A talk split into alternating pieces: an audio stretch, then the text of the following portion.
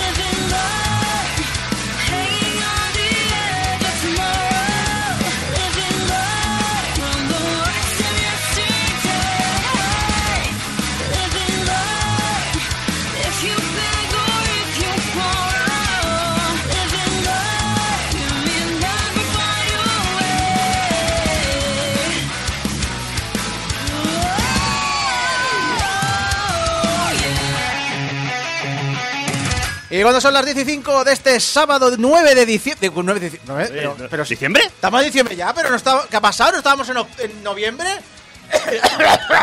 ¡Que muera, tío! Eh, bueno, pues estamos aquí, los presentes Tony Temorro, Ey, y servidor de ustedes Isaac Viana y el señor en el chat Junior de Marmot eh, nos dice que cuando se escucha aprovecho para limpiar la cocina. No os hacéis una idea de cómo la tengo después de tantas semanas sin programa. Somos- esa cocina hay que entrar con, armado con, con un cuchillo, con un machete de estos tamaño industrial, ¿no? Me, gusta saber que somos la excusa de los neurodivergentes para no limpiar la casa. También te digo que mm, si limpias cada vez que haya el programa este año, lo estás llevando, vamos... 2023 Tienes es- Jumanji en tu cocina, sí, sí, tío. correcto.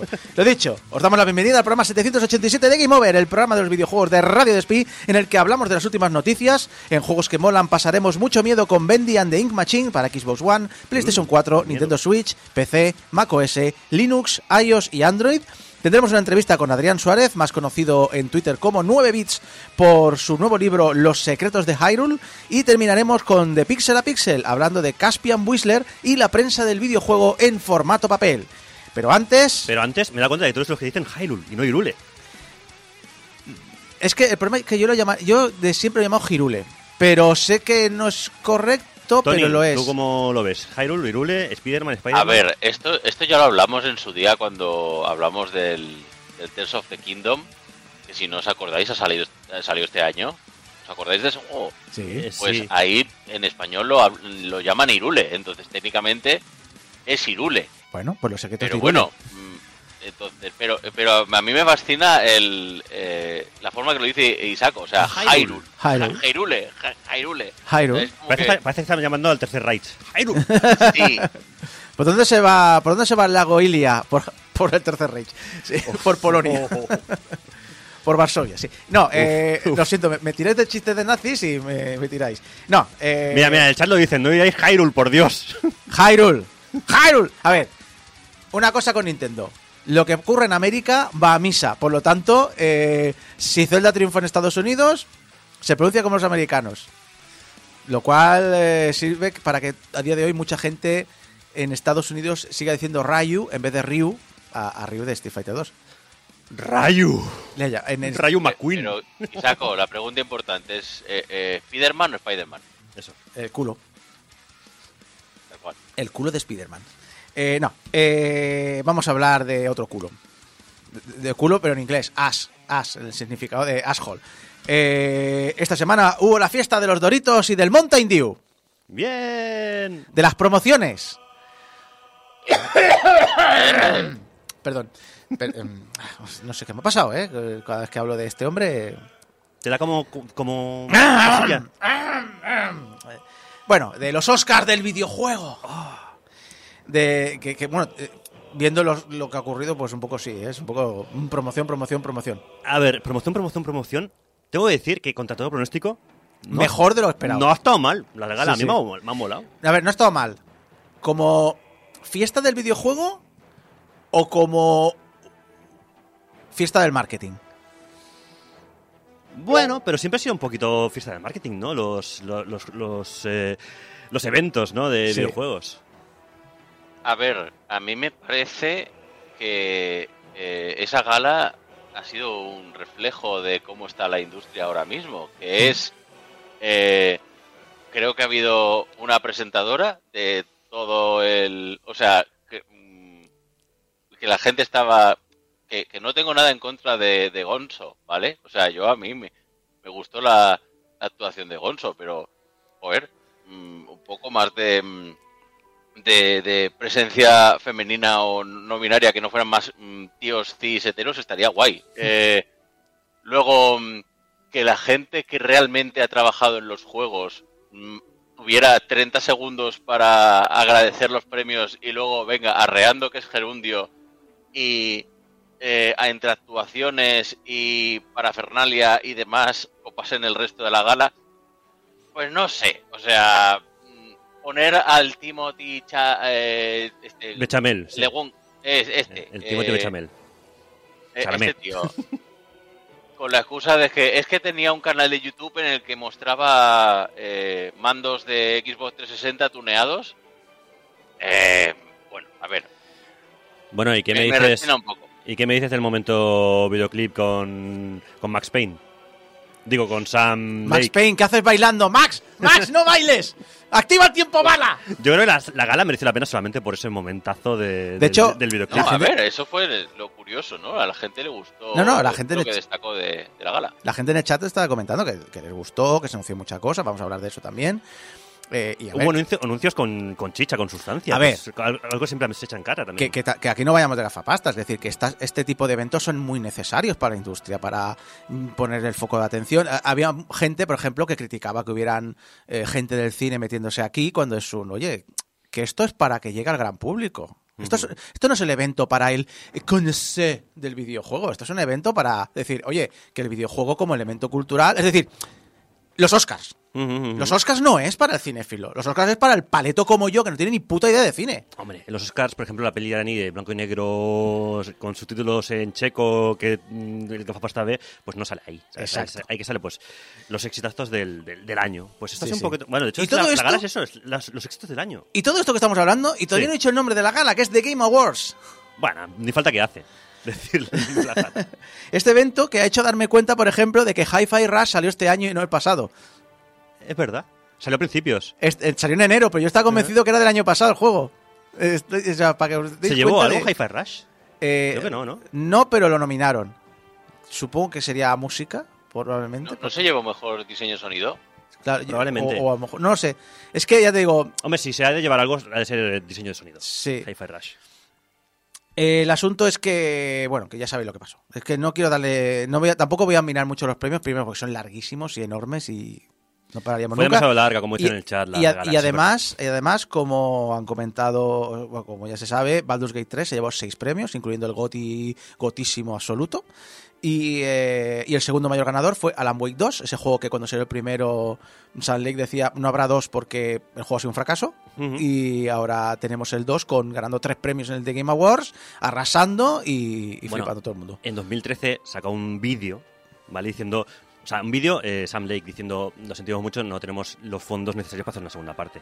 Diez años después, está el tío en un escenario gozándolo y disfrutando de haber ganado seis premios. Exacto. Y viéndolo millones de personas en directo, como hace años- Monger en, diez años en después- el escenario. Más un Quantum Brick, un Control y... Sí, sí.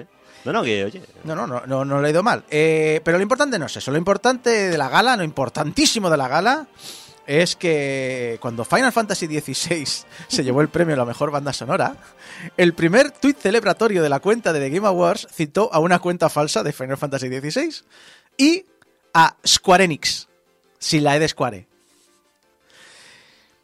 Un segundo tuit enlazaba la, la cuenta correcta de Final Fantasy XVI, pero seguía enlazando la cuenta equivocada de Square Enix. Entonces, no pasa nada, lo borramos, hacemos un tercer tweet. En- enlazamos correctamente a Square Enix, pero en, en vez de enlazar a Final Fantasy XVI, enlazamos a Final Fantasy VII. Hubo un cuarto tweet que lo solucionó todo Y un becario también perdió su empleo, suponemos. Muchas gracias, por cierto, Denis el Azul, que nos ha pasado por Twitter el chivatazo este, y con las capturas. es eh, fantástico. Eh, pero lo más notable es que, lo que decíamos antes, este fue una gala de anuncios. Anuncios, anuncios, anuncios, anuncios, anuncios, anuncios, anuncios, anuncio por aquí, anuncio por allá, anuncio por todos lados. Eh, era mucho anuncio, mucho, mucho. Pero de mucho videojuego nuevo. ¿Sí? Muchísimo. Mucho. De hecho, GamesIndustry.biz comparte los datos recogidos por Fancensus, según los cuales anunciaron 61 juegos nuevos en el evento, más de un 50% que la gala anterior, y que solo el 18% de estos era AAA. Los títulos AA y los de nivel medio ocuparon alrededor del 30% cada uno, y el juego más cubierto por la prensa en las primeras 6 horas de su anuncio fue Monster Hunter Wilds, seguido por Senua's Saga, Hellblade 2 y Jurassic Park Survival. Muy interesante esa No está mal. Sí, sí, sí. También tú dices que se ha presentado mucho juego nuevo, pero también mucho con que- mucho juego tirando de nostalgia. Porque supongo que hablaremos del bloque de Sega, ¿no? A ver, hablaremos es que- del bloque de Sega, ¿no? Ah, es lo que iba a decir. A mí, eh, estos juegos que, que- que la gente cubre me da igual. El mí, el GOTI de la década Goti, es el remake de Yes Sir Radio. Eh, Bueno, y de Crazy Taxi, y de El- Shinobi, el Shinobi, y de tío. Golden Axe, y de Street of Rage. O sea, ¿tú has visto la pinta que tiene el Shinobi? O sea, conceptualmente es al- acojonante. Eh, yo es que eh, he mirado el, el trailer de entretenimiento, especialmente la parte de Yes Sir Radio, porque quería ver si realmente era Yes Sir Radio o Future, pero no, no. Todos los juegos me parecen como reimaginaciones, el Yes Sir Radio que parece un remake del primero. Ojalá no sea un remake. Viendo que los demás son parecen reimaginaciones, a ver, Golden Axe Ujú. es reimaginación, son tres dimensiones completos. Shinobi, no puedo reconocer la fase con ese estilo visual tan diferente, pero es una animación brutal. Pero el arte que tiene es Eh, la hostia. Crazy Taxi es la, eh, la, la ciudad del primero, pero tiene cosas como persecuciones policiales, sí, sí, sí. turbos y demás. Pero que le pega perfectamente el tema de que te persiga Exacto. la policía. Y o- Street of Rage es, es un escenario mucho más 3D, como aquel Zombies Revenge de Sega.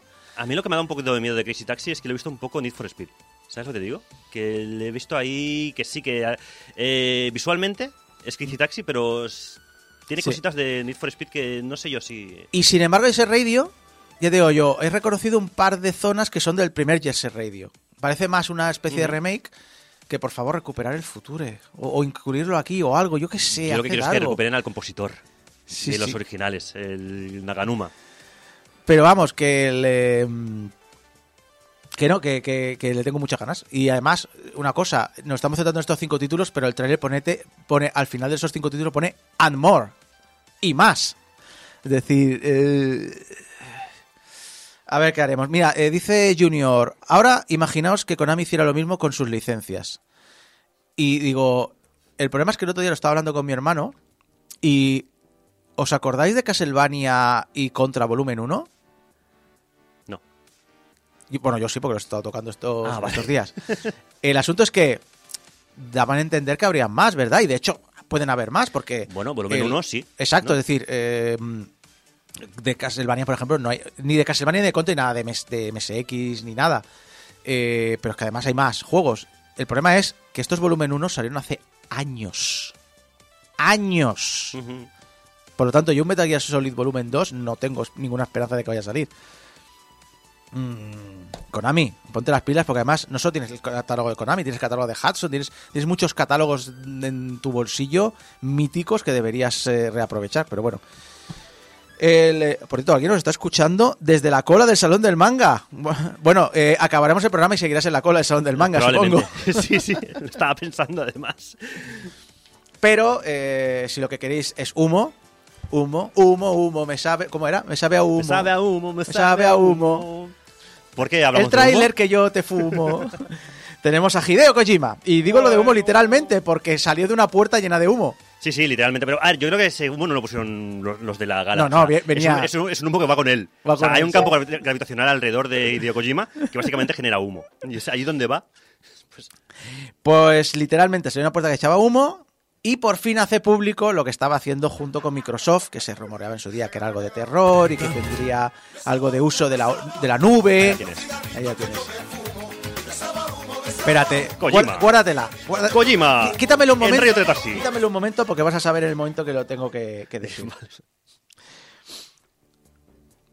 Porque dijo que este proyecto, este, este OD, O de T. era algo que nadie había visto nunca. Afirmó, y cito, es un juego, no os equivoquéis, pero también es una película y al mismo tiempo un nuevo medio. Y bueno, ¡Vamos, Kojima! ¡Arráncate ahí! No es una película, no es un videojuego, es algo nuevo. es algo nuevo. Es algo nuevo, saca el cajón. Pero después de The Stranding... Pasa es que seguramente sea de terror y no podré jugarlo. Ah, no se suponía que estaba haciendo algo de terror desde hace ya. Y sospecho que tiene que ver algo con esto, teniendo en cuenta, oh, dice, dice Leon, ojalá Kojima intente, invente Twitter 2. bueno, Más Twitter que nunca. Project, eh, pro- eh, bueno, iba a decir Proyecto D, ¿no? Es OD, a secas. eh, actores por un tubo, salió Kai Peel en el escenario con él y Kojima prometió que había mucha más gente también creativa, eh, léase actores y directores, porque es lo único creativo que entiende Kojima, pero que, que va a crear un medio nuevo. Ni, video, ni videojuego Ni cine. ni cine. Otra cosa. Cinejuego. Kojimada. sí, sí. Pero, sinceramente, después de PT y después de, de Death Stranding, creo que ha demostrado que capacidad tiene. Puede llevar, o sea, que esta capacidad se convierta en un proyecto de éxito o no, es otra cosa muy diferente a que no tenga esta capacidad. Así que yo como mínimo quiero saber qué hace. A ver, yo creo que todos nos, nos hemos quedado con las ganas de ese Silent Hill, con Del Toro y con él, que era la demo de PT, eh, y con Norman, con- Norman Reedus, evidentemente, ¿no? Pero eh, nos hemos quedado con esas ganas de ese juego de terror que... Joder, yo no lo he pasado peor en mi vida que jugando una demo. Junior dice, ¿Cómo? ni juego ni cine. ¿Eso no era ya Metal Gear Solid 4? Es correcto. No, no, a ver, pero PT eh, no lo... Yo no lo voy a jugar, o sea, no lo juego nunca PT porque soy un cagao, pero la gracia de PT fue... Tampoco cómo- podría ser. Cómo Kojima ideó un, un producto que estaba muy basado en saber que la gente lo iba a compartir. Y que no se podía avanzar tampoco sin la ayuda de otras personas. Por lo tanto, eso es parte del diseño del juego. Eso es muy importante. Es decir, ese tipo de, de ideas que tiene Kojima a la hora de implementar el juego y que se mm, enlacen con el el resto de la sociedad, que es algo que también es una cosa que siempre ha llamado atención. De hecho, eh, incluso lo que son sus juegos, juegos de toda la vida, los Metal Gear. Los Metal Gear tienen muchísimo, eh, es, eh, muchísima influencia sobre eh, la sociedad, sobre qué influye la sociedad, sobre los Mm. miedos de la sociedad. Es decir, es, es un tema que a Kojima le, le apasiona, es obvio. Sí, sí. y, y- lo está llevando por- por- eh, los PowerPoints que hacía era... y, lo está llevando al, al videojuego. Y Death Stranding se basa básicamente en eso, en, en, el- en la desconexión social de la gente. Es decir, Es un tema que le interesa. Eh, mm, tengo interés, aunque solo sea a nivel teórico, de qué quiere hacer con Ode. Es una cosa interesante. Luego, obviamente, se anunciaron muchísimos juegos, cada uno tendrá sus títulos destacados. Yo os animo en el chat que me, que me los compartáis. Y yo tengo los. Aquí tenemos los nuestros, yo voy a hablar de los míos en principio. Pero, Isa- Isaco, Dime. que te has olvidado de, ya que vas a saltar de lo de Kojima, eh, te has saltado, te has, has obviado una cosa y es que se tiró 20 minutos Hablando. de gala hablando del tema. Con lo cual vi en Twitter el mejor comentario referente a toda la gala y es que las Game Awards tuvieron su escena cinemática Made in Kojima que, Kojima que no puedes esquivar. que no la puedes saltar. O sea, eh, en, en mitad de la gala. Yo- Eso es, eso sí que es una Kojima. Yo no sé si lo inventó Kojima, la gente dice que sí, yo, yo no estoy del todo convencido, pero sí que lo popularizó el botón de pausa en las cinemáticas. El En Metal ir- Gear Solid 4. El poder ir a mear, ¿no? Exacto, no, no, en Metal Gear Solid 4, eh, si le dabas al Star, aparecía un botón de pausa. Pero eso ya existiría de antes. Yo sospecho que sí, pero desde entonces se ha hecho más común. Ah, bueno. A ver, a mí yo quiero destacar una cosa. Bueno, te quiero destacar muchas cosas. La pero la primera de todas es que ha vuelto Ikumi Nakamura. ¿Quién es Ikumi Nakamura? Es la creadora original de Ghostwire Tokyo. Hostia. La que se fue de tango. Sí, sí, sí. Eh, y ha estado ha- haciendo cosas nuevas y ha anunciado ahora, por sorpresa, Kemuri. Es un juego que no me termina de quedar del todo claro porque me da cierta impresión de parkour y demás, pero también con una de sus pasiones, que ya lo he comentado muchas veces, eh, Ikumi, que es el amor por las mega urbes. Eh, además, una mega urbe también bastante extraña y rara. Y eh, Onis, o al menos algo sobrenatural aparece en el tráiler. Tiene, mucha, tiene muy buena pinta. Cuando explicaste la historia de esta mujer, Sí. eh, flipas. Cuando Sí. explicaste cuando el análisis de Ghostwire Tokyo, entonces todo lo que haga, que aparte Sí, ya se nota que es una- Mira, alguien que sabe, alguien que sabe de esto, eh, todo lo que haga me parece correctísimo. Débora dice, va, a caer seguro. Débora, por- eh, gracias por venir al chat, Débora, eh, dice, la adoro. Y aquí también, es decir, lo que... El, el amor que siente por... en, este, en el caso de Ghostwire Tokyo, eh, ¿era Shibuya? ¿Era Shibuya? Eh, eh, era, bueno, Tokio en general, pero era, creo que era el barrio de Shibuya, pero se nota, se percibe, se, se ve. Sí, sí. Entonces es un... eh, yo creo que esto va a ser súper interesante. Square Enix, eh, ya sabemos el mal. El mal que cierra canales de YouTube. Exacto. Presentó un nuevo juego de la saga Seiken Densetsu. ¿Cuál es la saga Seiken Densetsu? Preguntaréis. Hombre. Bueno, aquí la conocemos en Occidente sobre todo por la segunda parte, Secret of Mana. De Super Nintendo. Que además era eso, Seiken Densetsu 3, aquí era Secret of Mana 2. Sí, como- bueno, pero sí, bueno, en Estados Unidos salió en Estados Unidos, sí, sí. Eh, Bueno, en Estados Unidos salió Final Fantasy 3 siendo el 6. O, o viceversa, mejor dicho. Sí, sí. Pues eh, lo dicho, tenemos un nuevo título de la saga Mana, eh, se llama Visions of Mana, tiene un espectáculo, tiene una- un estilo visual precioso, es realmente me ha transmitido el, eh, el estilo artístico del Secret of Mana de Super Nintendo, del 2 y del 3, convertido en tres dimensiones, me parece precioso. No sé cómo estará el juego, pero sinceramente yo que llevo ya unas décadas desconectado del JRPG, pero Secret of Mana es un juego que tengo muy en mi corazón, me ha dado muchas ganas de, darle un tiento. Yo creo que los juegos que más he jugado en mi vida ha sido el 3, el, el Seiken Densetsu 3, alias 2 aquí en, en Europa y Estados Unidos. Pero vaya, me sorprende que hayan Es- rescatado la saga Mana, ¿eh? Es que el, eh, el primero de todos, el, el de Game Boy, también es un juego que le tengo un cariño especial. Me hizo casi casi, casi saltar la lagrimilla con el final. Es decir, es un juego que mira, tengo mucho cariño. Lo que dice Julio, el remake del Trials of Mana es justamente el remake del que estoy diciendo yo, el del Seiken Densetsu 3. Mm. Es muy, muy, muy, muy bueno. Además, es un juego que era súper rejugable porque tenía varias historias. Sí, no, es que lo jodido. Me, me- no sé si me regaló mi hermano por mi cumpleaños o me pillé el- este recopilatorio que venía en los remakes y no me he puesto nunca con ellos. Es decir, es culpa mía. Eh, Lightspeed LA, empresa que desconozco por completo, habla de su primer juego, es Last Sentinel, que el trailer promete es una especie de ciber, Tokio Cyberpunk. Pero también es un poco, eh, hola, eh, venimos los, los malos malosos de derechas a, a expulsar a una familia que está en la casa y el casero les quiere echar para hacer un, un habitaje de estos vacacional. Es Desocupa Simulator. Que- y entonces viene la, la- la que viene a salvarles la- a la familia. viene a evitar la desocupación. Pero así rollo. rollo Cyberpunk pegando tiros. Bueno, a, todo, a todo esto llegaremos. ¿eh? A todo día. esto llegaremos. sí, sí. No, se llama Desocupa.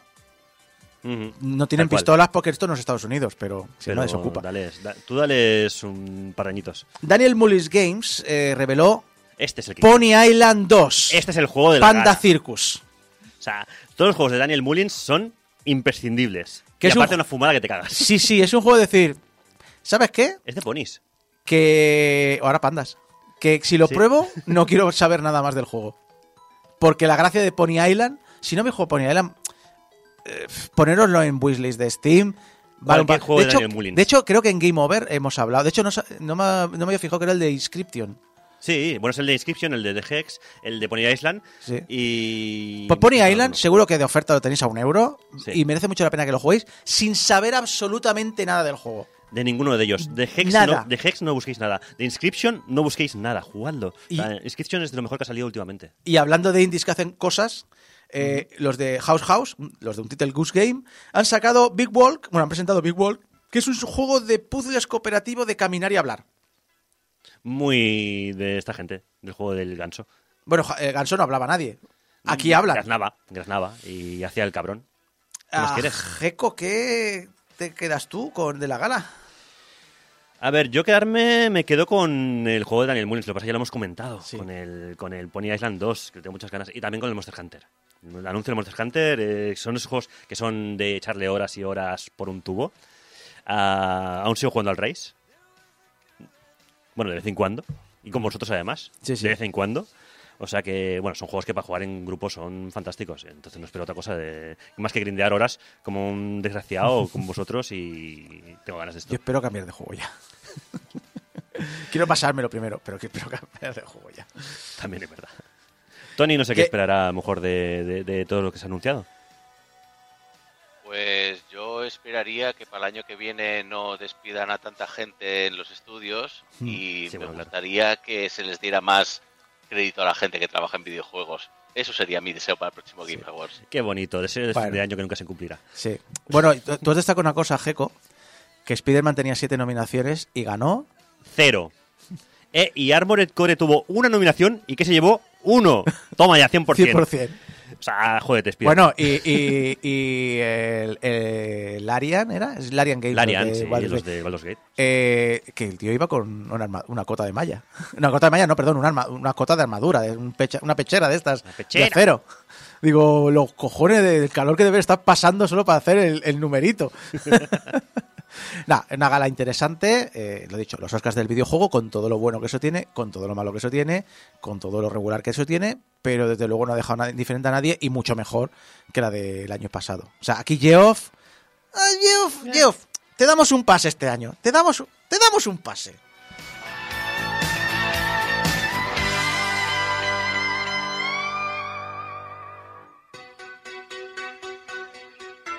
En mi humilde opinión, esta es una recompensa merecida por vuestras hazañas, y por ello os felicito sinceramente.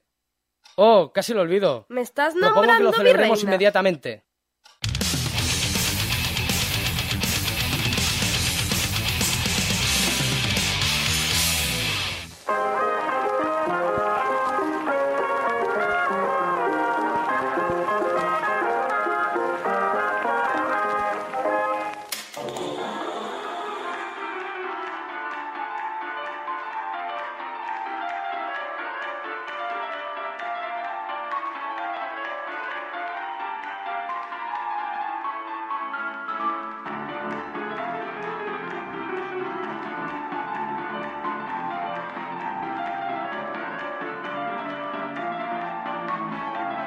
Dos temas que me fascinan, de verdad, son mis dos eh, hiperfijaciones que lo llaman. Por un lado, me encantan los dibujos animados, especialmente del Hollywood clásico de los años 30, 40 o los 50, para que nos entendamos. Sí, Eh, sí. cortos de Disney, Looney Tunes eh, y demás. Y por el otro, me encantan los juegos de miedo. que, ojo, yo no los juego porque me cago vivo. O sea, la- Me suena. cago vivo muy fácil. Y aquí Isaco es testigo, si quieres añadir algo. Bueno, eh, lo primero que quería era que yo hace ya años, literalmente, que quería que se hablara de este juego en este programa, porque me parece que es el típico juego que, que sí que hay gente que lo conoce y tal, pero yo creo que hay mucha audiencia de Game Over que le puede haber volado bajo el radar y creo que es un título destacable, eh, especialmente porque se nota el amor que hay por lo que hay detrás, de- el trasfondo del juego. Pero es que además quería que lo hicieras tú, porque... Y, la lástima es que no está aquí también Alex, porque los dos sois no solo tremendos amantes de la animación y de la historia de la animación y de la industria de la animación y de los nombres que hay detrás de la animación, sino que además tenéis un conocimiento casi enciclopédico de este género y creo que títulos como este que beben con tantísimo de esa de ese punto de, de historia que muchas veces se ignora o se desprecia por ser dibujitos animados, entiéndase las comillas, eh, me parece que es un título que quiere dar cierto homenaje a, a un, a un medio de expresión y que creo que necesitaba a alguien que tenga los conocimientos y el amor y el respeto que tenéis vosotros por él. Y en segundo lugar, sí, eh, mm, al igual que yo, eh, Tony es un cagao, pero Tony es un cagao hasta el punto de... ¿Os acordáis el juego ese de, mm, del grupo de chavales en una cabaña en el bosque? Iba muriendo gente según tus decisiones. ¿Cómo se llamaba, Tony? Eh, Until Down. el Until Down. Eh, yo estaba viendo a Tony jugar al Until Down y entonces en el juego no pasaba nada. Pero Tony se asustaba.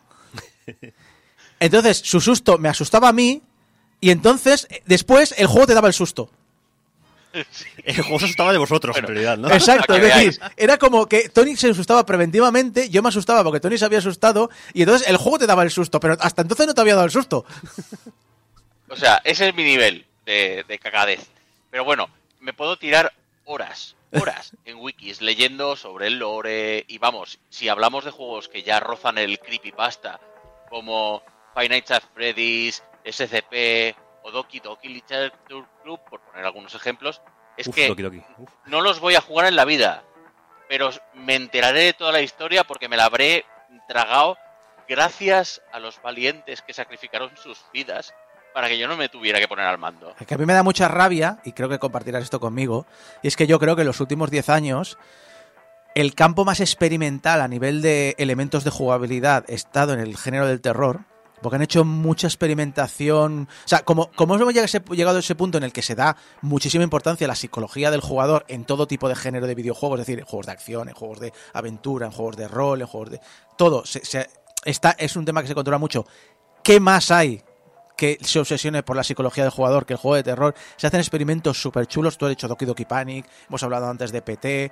eh, Fiar, por ejemplo, también jugaba con esto. Pero no puedo disfrutarlos. Entonces, ¿qué hago? Leer. Leer mucho de estos temas y leer experiencias de la gente para aprender qué están haciendo, pero no tengo... O sea, a- un poco como te ha pasado a ti, solo he tenido el, el valor, y no me lo pude acabar, de jugar a Alien Isolation.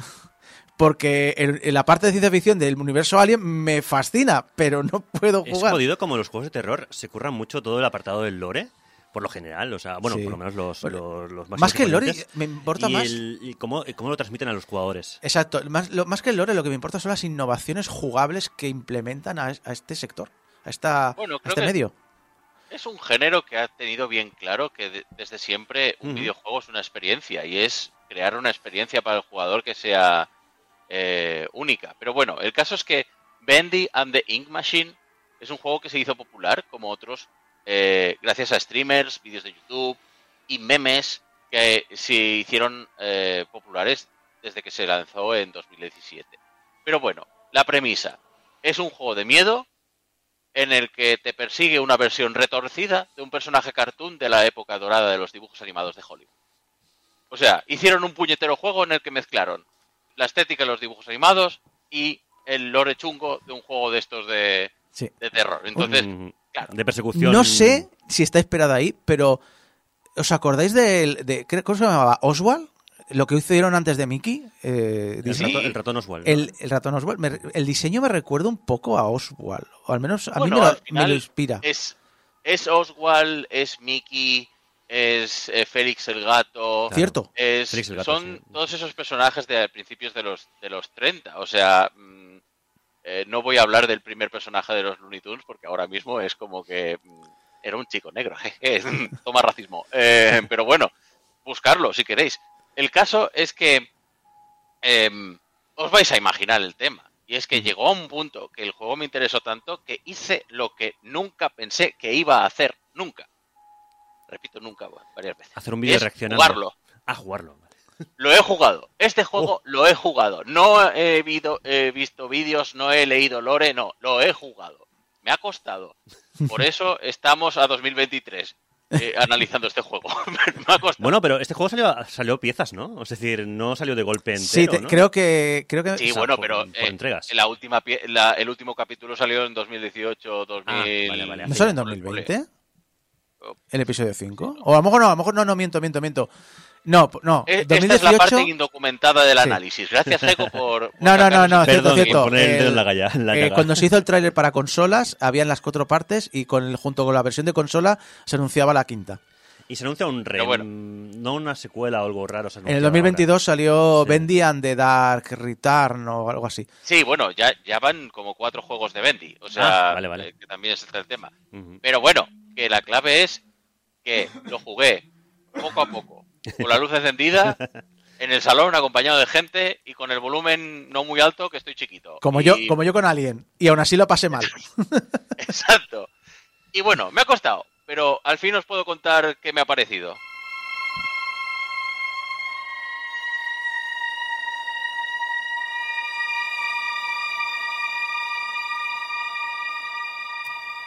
Han pasado muchos años desde que Harry Stein abandonara el estudio de animación que fundó junto a su amigo Joe Drew. Unos 30 años, para ser más o menos precisos, desde que Henry y Joe decidieran partir peras.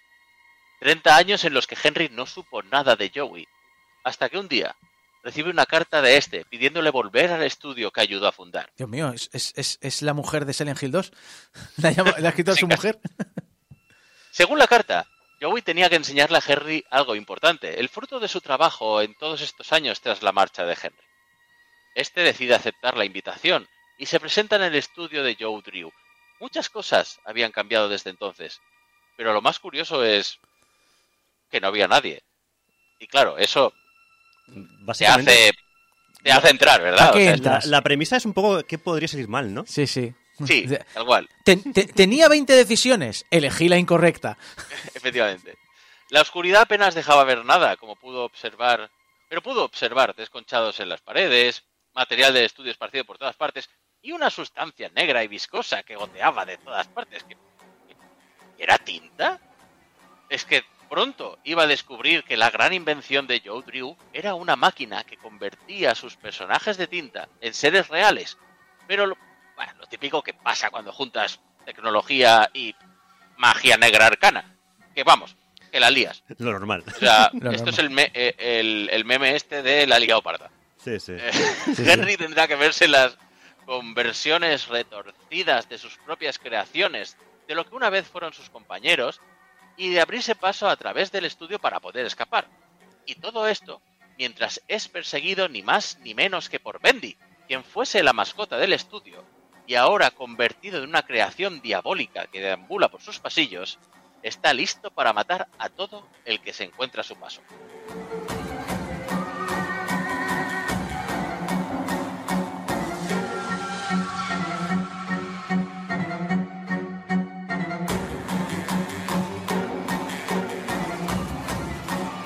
El jugador toma control de Henry, cofundador del estudio de animación y ex amigo de Joe Drew.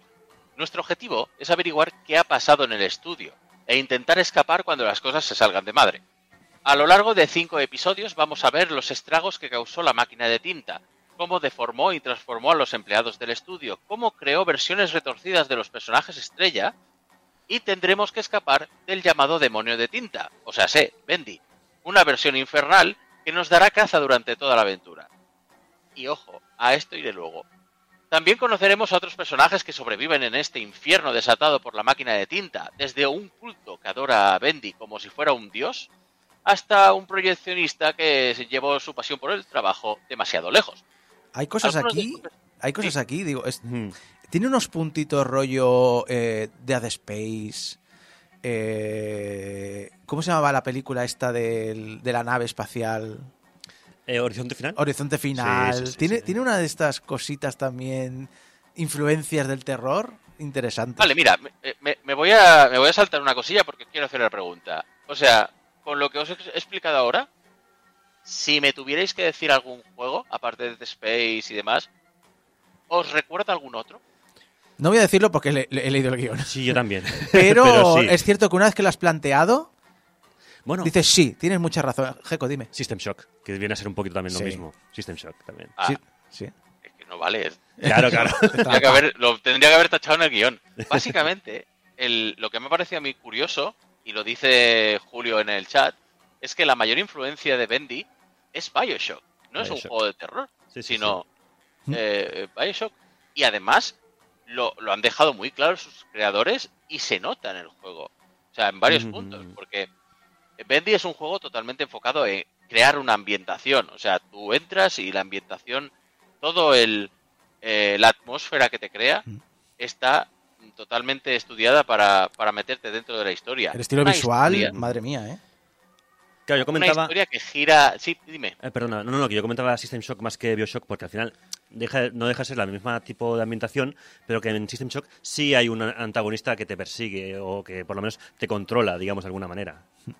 Que es. eh, Sí, de ahí quería yo, ahí que ir ahí yo a hablar, porque la historia Mm. gira en torno a la visión utópica y retorcida de un personaje melan- melanomaníaco que lucha contra viento y marea para ser recordado. Hablamos de Joe Drew como un Walt, Walt Disney retorcido, eh, al que Henry es su Up Eworks. Pero a más de uno le vendrá a la cabeza al bueno de Andrew Ry- Ryan, fundador de Rapture. Sí, sí. Y vamos, en ambos casos, su sueño se va al garete. Estamos hablando del estudio de Joe Drew o estamos hablando de Rapture. Eh, y por culpa de eso, la vida, la vida de todo el mundo que estuvo relacionado con este eh, señor se acabó truncada. Más que nada porque los monstruos de tinta que vas a ver en el juego en, en su día fueron empleados de Joe Drew. o Espera, espera, Mm. espera, espera, espera, espera, espera. ¿Me estás diciendo que Joe Drew creó la inteligencia artificial original para sustituir a su masa de empleados? Em, casi. Digamos que creó una máquina para... Es que no puedo hacer spoilers. es que No, no, pero básicamente- Yo tengo la sensación de que los convirtió en simbiontes o algo Sí, así. no, en plan de... básic- básicamente Sí. es un. Mira, he- te he crea- o sea, yo te he creado como personaje de ficción y ahora eres un personaje real que vas a escribir historias de ficción sobre ti mismo que son mentira porque son de ficción, pero Ah, no, encima. no. Yo lo, yo lo veo como trabajando. que son personas de verdad que se han vuelto. Eh, claro, se han mezclado con la tinta esta, entonces se han vuelto como eh, una mezcla extraña entre persona y engendro mutante, yo qué sé, algo así. Ah, ahí Gecko está más, más cerca de, Vale, de vale. lo que... No, oscuras, no, así. no quiero dar más detalles, porque tampoco quiero hacer spoilers. Pero Bien, bueno, bien, bien. el caso es que las conexiones a nivel narrativo son muchas, pero es que también las hay a nivel mecánico. O sea, eh, en Bendy vais a encontrar notas de audio para coleccionar y con las que poder saber a, a fondo la historia. Eh, bueno, el juego es en primera persona, eso es un poco evidente. Pero es que además el sistema de misiones es parecido y se resume en conoce a tal persona, personaje y hazle recados. Personajes también que he visto mucha influencia. Hay, eh, mi- mirándole el artwork, hay uno que digo, es Goofy. Es, es Goofy, pero ¿Ah, Goofy, yo? Goofy Sí, en, en depresivo. Bueno, todos los personajes te van a recordar a, a ciertas contrapartidas reales de personajes Sí. clásicos. Una cosa, en- pero- sí. en- en- entiendo que, que para los neófitos como yo, el, siempre vamos a hacer la relación con Disney porque para nosotros es como lo más, lo más conocido, por, simplemente por la pisonadora comercial que es Disney. Pero tú como que más conocedor de estos, ¿ves mucho Disney o ves mucho más allá de Disney en Bendy? Bueno, en, en Bendy No en Bendy, en Bendy, sino en el juego, ¿eh? en el universo sí, de en el juego. Eh, se mezcla un poco porque, a ver, eh, el personaje protagonista es el cofundador del estudio, pero fue el que realmente creó los personajes. Entonces ahí es la, la figura de Up Iwerks, que fue quien, quien creó a Mickey y a Oswald en vez de Walt Disney, que Walt Disney siempre se ha puesto como la figura del creador, pero realmente él era un productor, él no, él no animaba, no dibujaba, dibujaba, pero no tanto. Em, luego, en cuestión estética, sí que se acerca un poco más a la época de, o sea, los, los cortos de Fleschner y eh, hablando de la, la época, la primera época de los dibujos animados, no solamente Disney, sino, eh, pero sobre todo Disney porque fue de los primeros, pero la época del blanco y negro, estamos hablando Betty Boop y, y esas cosas. Pero, pero hay un poco una maneja de todo. Pero vamos, la, la historia y el, eh, la figura de los dos personajes que, eh, por los cuales pivota el resto de, de- del juego, de los personajes del juego, es claramente la, la- una, una versión retorcida de la relación que tenían Disney y Iwerks. Pero bueno, vamos a hablar de mecánicas, Vamos, vamos a hablar del mecánicas. juego. Pues venga.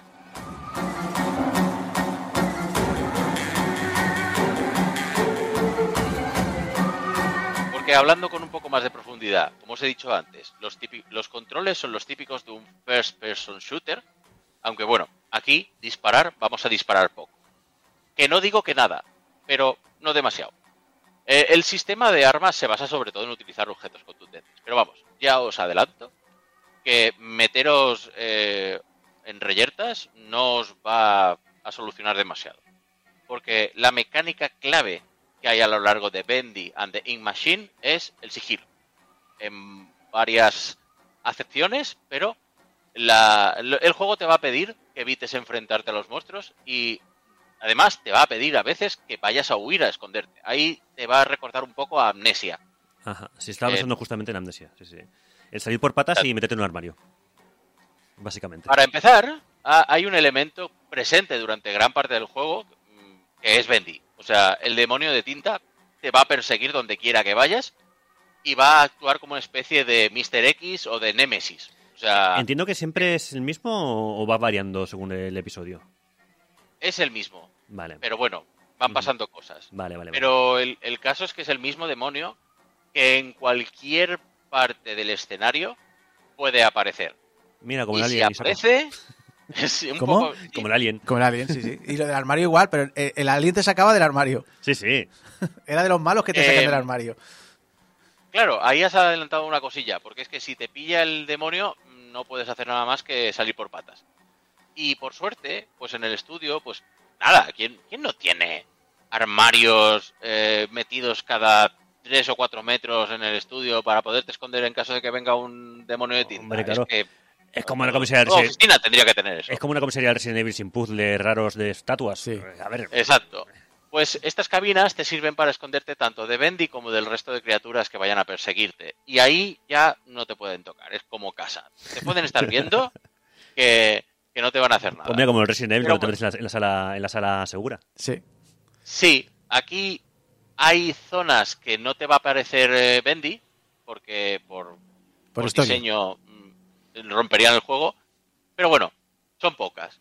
La verdad es que, claro, la mecánica esta, ya podéis ver que añade el- el- eh, la tensión de en qué momento me va a aparecer eh, Bendy, pero es que, bueno, se hace un poco predecible cuando empiezas a ver cabinas por ahí.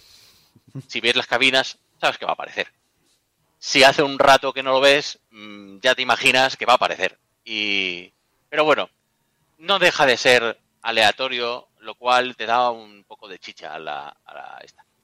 Y, y bueno, otros elementos de sigilo que hay son que, bueno, los enemigos tienen una ruta en algunas partes, que tendrás que estudiar el patrón, eh, vigilar al correr o al caminar de no hacer ruido y, y levantar sospechas. Si te ven, las criaturas van a perseguirte, por lo tanto te tienes que esconder y una vez se hayan olvidado de ti, volverán a la ruta habitual y vuelta a empezar. Es un poco el, el típico bucle de juegos en los que hay que estar de sigilo. A esto, añadid que las misiones se basan en recoger objetos que te van pidiendo los personajes e ir explorando el escenario.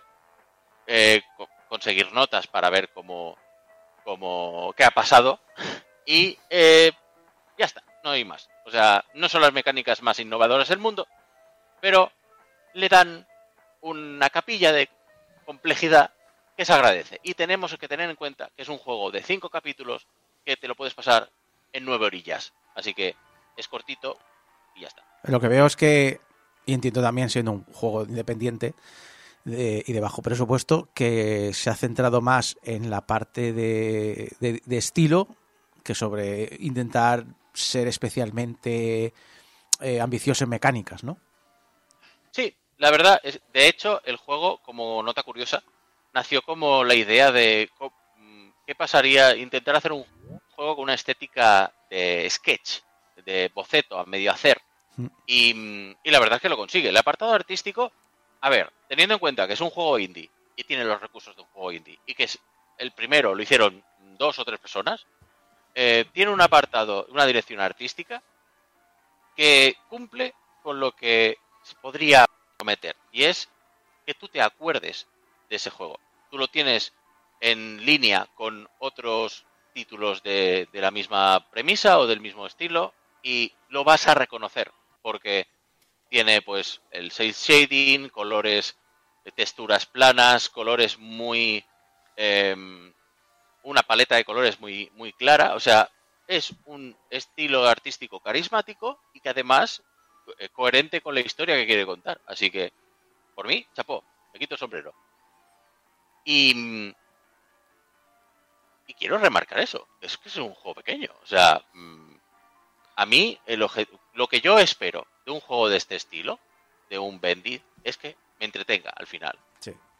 De este tipo de indies, yo me espero juegos cortos, una mecánica clara y algún detallito que me llame la atención y que me mantenga enganchado hasta que lo acabe. Y Bendy cumple lo que promete. O sea, el bucle, el bucle eh, clave del juego, que es se te encomienda una misión de recoger un objeto o activar el mecanismo X. Exploras el escenario en busca de ese objeto o de ese mecanismo. Eh, combatir o evitar enemigos.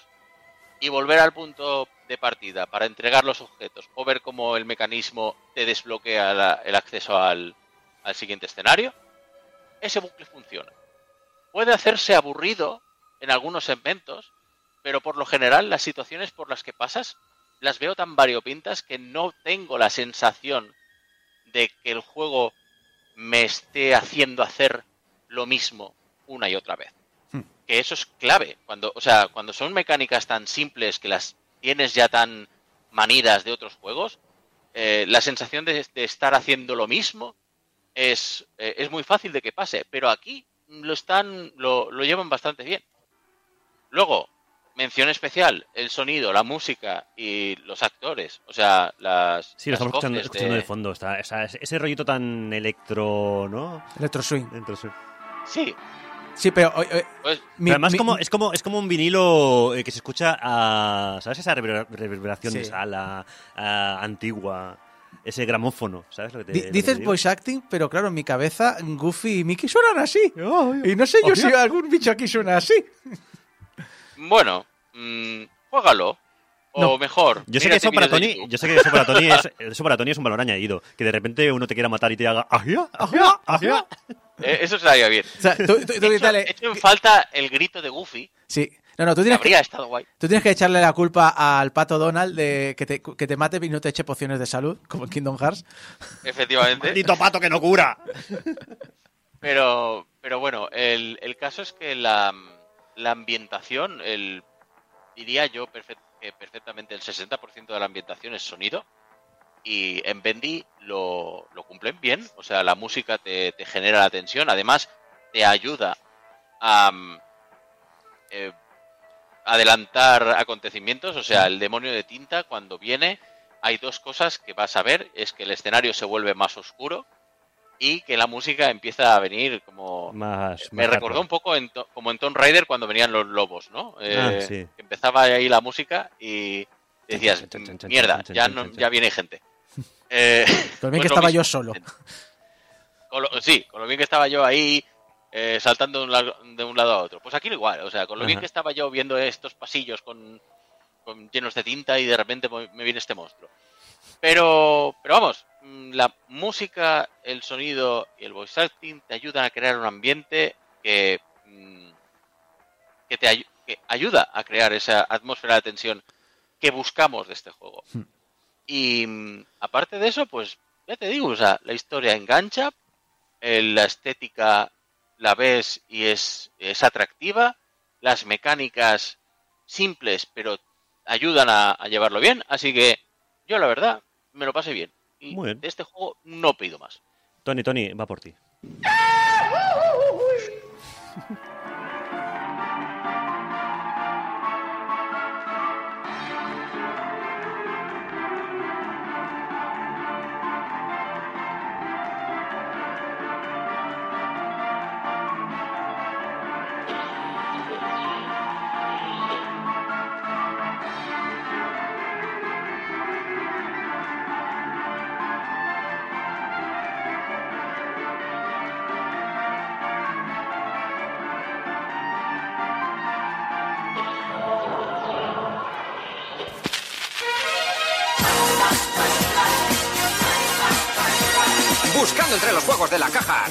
un tío fue y me dijo, escoja, escoja Super Mario 1 y 2, Donkey Kong y Wario, con precio especial, revolucionario. Avisa a tus amigos y dales un toque. Los Classic también sirven para Game Boy Pocket. Corre hacia la tienda, que aún estás a tiempo, estos son los Classic de la Super Nintendo. No pierdas un momento, los juegos que más pegan son de Nintendo. Hola, aquí Isaac de Posedición. Eh, deciros que la entrevista tuvo un fallo técnico en el que no se nos podía escuchar la gente de teleconferencia y, no- y nosotros en el estudio no nos eh, comunicábamos, así que veréis que la entrevista la toma en un momento dado Tony, Tony Temorro, y se hace cargo de la misma. Así que si veis este cambio brusco, que no hay presentación y demás, pues eh, es un poco por esto. Disculpad las molestias eh, y muchas gracias por entenderlo y disfrutar de esta entrevista que es súper interesante.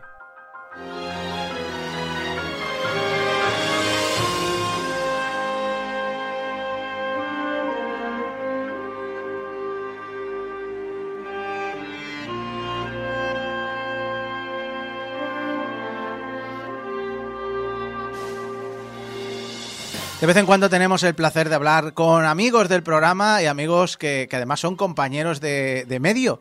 En este caso tenemos a una persona que hace muchas, muchas, muchas cosas, demasiadas. Eh, la va a presentar aquí Geco, lo tenéis ahí, si lo veis por YouTube veréis aquí. Acércalo más a la webcam, que se vea bien el libro, el nombre y el todo. Eh, los secretos de... Le vamos a preguntar cómo lo llama, ¿de Hyrule o de Irule? Eso lo vamos a preguntar. Pero bueno, lo dicho, que tenemos aquí un invitado de excepción, Adrián Suárez, o como lo conocéis muchos por las redes y por podcast y demás. 9 bits, eh, y te dejo a ti, Geco, que, que quieres hablar Bueno, de... déjame que me coloque primero y luego... te dejo a ti para que... que- Esto es un comentario de Sí, sí. gracias si les nos, nos están, nos Sí, están sí. viendo por YouTube. Lo, lo más plus, ¿no? Ahora, ahora más mismo, si nos veis en. Mira, podéis haber cambiado la webcam. Podéis haber- la webcam la podéis eh, sí, ya te veo ya. Ahora tenemos tres cámaras. Hay una que está vacía con la feliz Navidad de Radio Despí, pero bueno. Es muy bonito, es muy navideño, está bien eso. Eh, que no os oímos, dice Tony. Tony, ¿no nos, no nos oís vosotros? ¿No nos oís vosotros? ¿No? ¿No? ¿No? Pues tenemos un Pues- problema.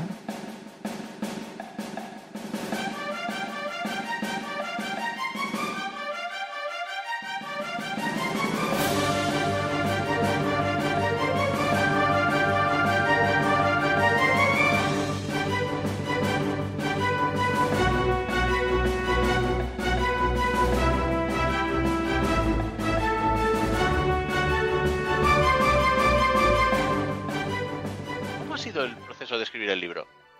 Pues mira, eh, estos dos libros de la serie de los secretos del planeta cambian un poco con lo que venía escribiendo antes, porque son una serie de libros que yo tengo una obsesión que es que Hola, hola, hola. eh, alguien ¿Nos escucháis? de 10 años o alguien de 11 años pueda leer libros de videojuegos No y escuchan. descubrirlos y disfrutarlos y, y- y gozarlos, ¿no? Estructura de, de tipo de libro para que eso ocurriera, que es una primera parte en la que analizo Pues los valores estéticos, es decir, te digo, la trifuerza quiere decir esto, los dragones quieren decir esto, ¿no? Y luego directamente me, me lanzo a hacer el lore narrado, que es contar una historia, una historieta, es como todo lo que ocurrió, en el caso de las tierras intermedias, todo lo que ocurrió en Elden Ring, y en este caso todo lo que ocurrió con Zelda. Pero que se pueda leer, ¿sabes? No, no- sin esdrújulos, ni palíndromos, ni chunchámbonos. O sea, una historia narrada guay. Y luego finalmente, cuando está calentito el lector, hacemos un viaje final por el mundo del juego, ¿no? Entonces me funcionó muy bien con las tierras intermedias porque me ocurrió una de mis cosas favoritas de, de ser escritor del mundo, que es que una madre me mandó un mensaje por Twitter y me dijo, eh, mi hijo que nunca había leído, gracias a tu libro empezó a leer. Y dije, perfecto, esto funcionó. Entonces repetí el, el modelo con este, de, con este de, Zelda, porque además con Zelda quería que esto fuera especialmente importante, porque cuando el otro día fui a, vis- fui a Barcelona a ver a mi hermano, y cuando estábamos cenando, eh, estaba una niña eh, con los padres y estaba jugando a Zelda. Y dije, wow, cómo me molaría que toda la gente joven que empieza con Zelda leyera este libro y de ahí pasar a leer más de videojuegos o a leer en general, que es algo, algo fantástico. Entonces, ese fue el proceso de arranque. Una vez que te pones con eso, ¿cómo, cómo empecé a jugar? Elegí Zelda porque eh, Tears of the Kingdom tiene una cosa que a mí me gusta mucho, que es como el primer juego. Porque tenemos Skyward Sword, que sí que es cierto que Skyward Sword es como queremos tener una historia, un- una historia de origen y todo el tema, ¿no? Pero Tears of the Kingdom tiene una cosa muy guay, que es que pica al jugador a jugar al lore, a jugar a buscar detalles, a buscar enigmas, todo. El mundo está centrado en eso. O sea, da igual en realidad el crafting, da igual eh, pegarle al gano más sexy del mundo, todo eso no importa. Importa eh, investigar el lore, ¿no? O sea, ¿qué, ¿qué demonios ha ocurrido aquí? Entonces, ya cuando pasé por Tears of the Kingdom, ya me picó el gusanillo y dije, vale, eh, después de las tierras intermedias hay que investigar y hacer un libro sobre, sobre Irule. Y a mí me preguntan mucho sobre cómo escribo lore, eh, porque yo sé que lo normal sería, ¿no? Cogerme una gran pizarra como el típico meme, ¿no? Que hace, esto conecta Mm. con esto, esto va con... Yo no hago así, porque yo no soy capaz de, de pensar, yo no soy capaz de pensar, yo tengo que escribir. Entonces, arranco en un punto concreto, en el punto que más, que más, me, que más me interesa, y en base a ello voy escribiendo, reescribiendo, montando, desmontando. Porque yo cuando escribo, que la gente que escriba, le pasa, a Dewar también le pasa, cuando empiezas a escribir te empiezan a surgir muchas preguntas. En plan, bueno, pero esto cómo conecta con esto, pero esto cómo no sé qué tal. Y luego además hay una, hay una cosa muy loca cuando haces lore narrado, cuando construyes una historia, ¿no? Y dices Girul es el- que tiene que funcionar no solamente como lore narrado, sino también como narrativa, como, como historia. Entonces, claro, a mí me hacía falta también buscar estas típicas cosas que cuando se hace novela que, que- funcionan, que es que vas lanzando elementos, le das un significado y le vas ampliando su significado a medida que avanza la historia, ¿no? Entonces, claro, yo no encontraba un elemento que funcionara en ese sentido, hasta que me di cuenta de la flor, la princesa de la calma. Entonces empecé a conectarlo con, el, con los mundos, con los links que van y que vienen, con los encuentros entre Link y la princesa, y así finalmente conseguí que, encaja- que encajara todo el lore y lo que es más importante, construir una historia que a esa, a esa niña de 11 años que jugaba eh, a, Zelda con sus padres mientras estaba cenando, le pudiera funcionar como libro que leer. Así que es, el lore al final es como un caballo de Troya, ¿sabes? Para luego meterle toda la chapa gafapasta, ¿no? De el simbolismo chino del dragón que está formado por no sé qué y por eso. Y así está construido el libro. Y creo que la verdad es que muy guay, porque con- tanto con este de los secretos de Irule como el de las tierras intermedias, por fin, amigos míos, he empezado a vender libros. por fin puedo pagar alguna factura, rebajando el, la- la- el gafapastismo. Me, me parece muy interesante lo que has comentado y esto, lo siento Débora, me voy a saltar un poco el guion, pero es que tengo una pregunta y es que, claro, en una franquicia tan grande como es Zelda, Hmm. con tantos juegos, tanta historia, tanto lore que podrías eh, abarcar, ¿cómo, para hacerlo accesible, cuál fue tu criterio a la hora de acotar? Ah, eh, vale, pues ese fue uno de los problemas por el cual el libro se me fue un poco de madre y, y era tan gordito. No tan gordito como el de Funs de, historia, pero que, que bastante gordito para los, los que hago yo. Eh, no acoté, porque yo empe- empecé pe- pensando en escribir sobre Breath of the Wild y sobre Tears of the Kingdom, nada más, ¿no? ¿Por qué? Porque al Mm. final es un, son como dos, dos juegos que montan un mundo co- coherente en, en sí mismo, pero había un problema, porque el final de Tears of the Kingdom funciona tan bien sin hacer spoilers para que no lo haya jugado, funciona tan bien, la luz que desprende ese final funciona bien porque tú ya has jugado a todos los anteriores celdas y has descubierto esta extraña, oscura melancolía que hay en los Zelda al final, que son juegos como muy luminosos, pero jolín, al final son personajes que reviven una y otra vez, personajes que se olvidan de su pasado, personajes que no siempre son el mismo, que a veces son herederos, que a veces no sé qué y tal. Y entonces dije, no soy capaz de, de- de aterrizar la importancia de Link como ente o de Zelda como ente si no empiezo desde el principio. Y desde el principio fue Skyward Sword. Entonces en el libro se empieza a contar una historia integral desde Skyward Sword hasta Tears of the Kingdom, pasando por todos los celdas. ¿Qué pasa?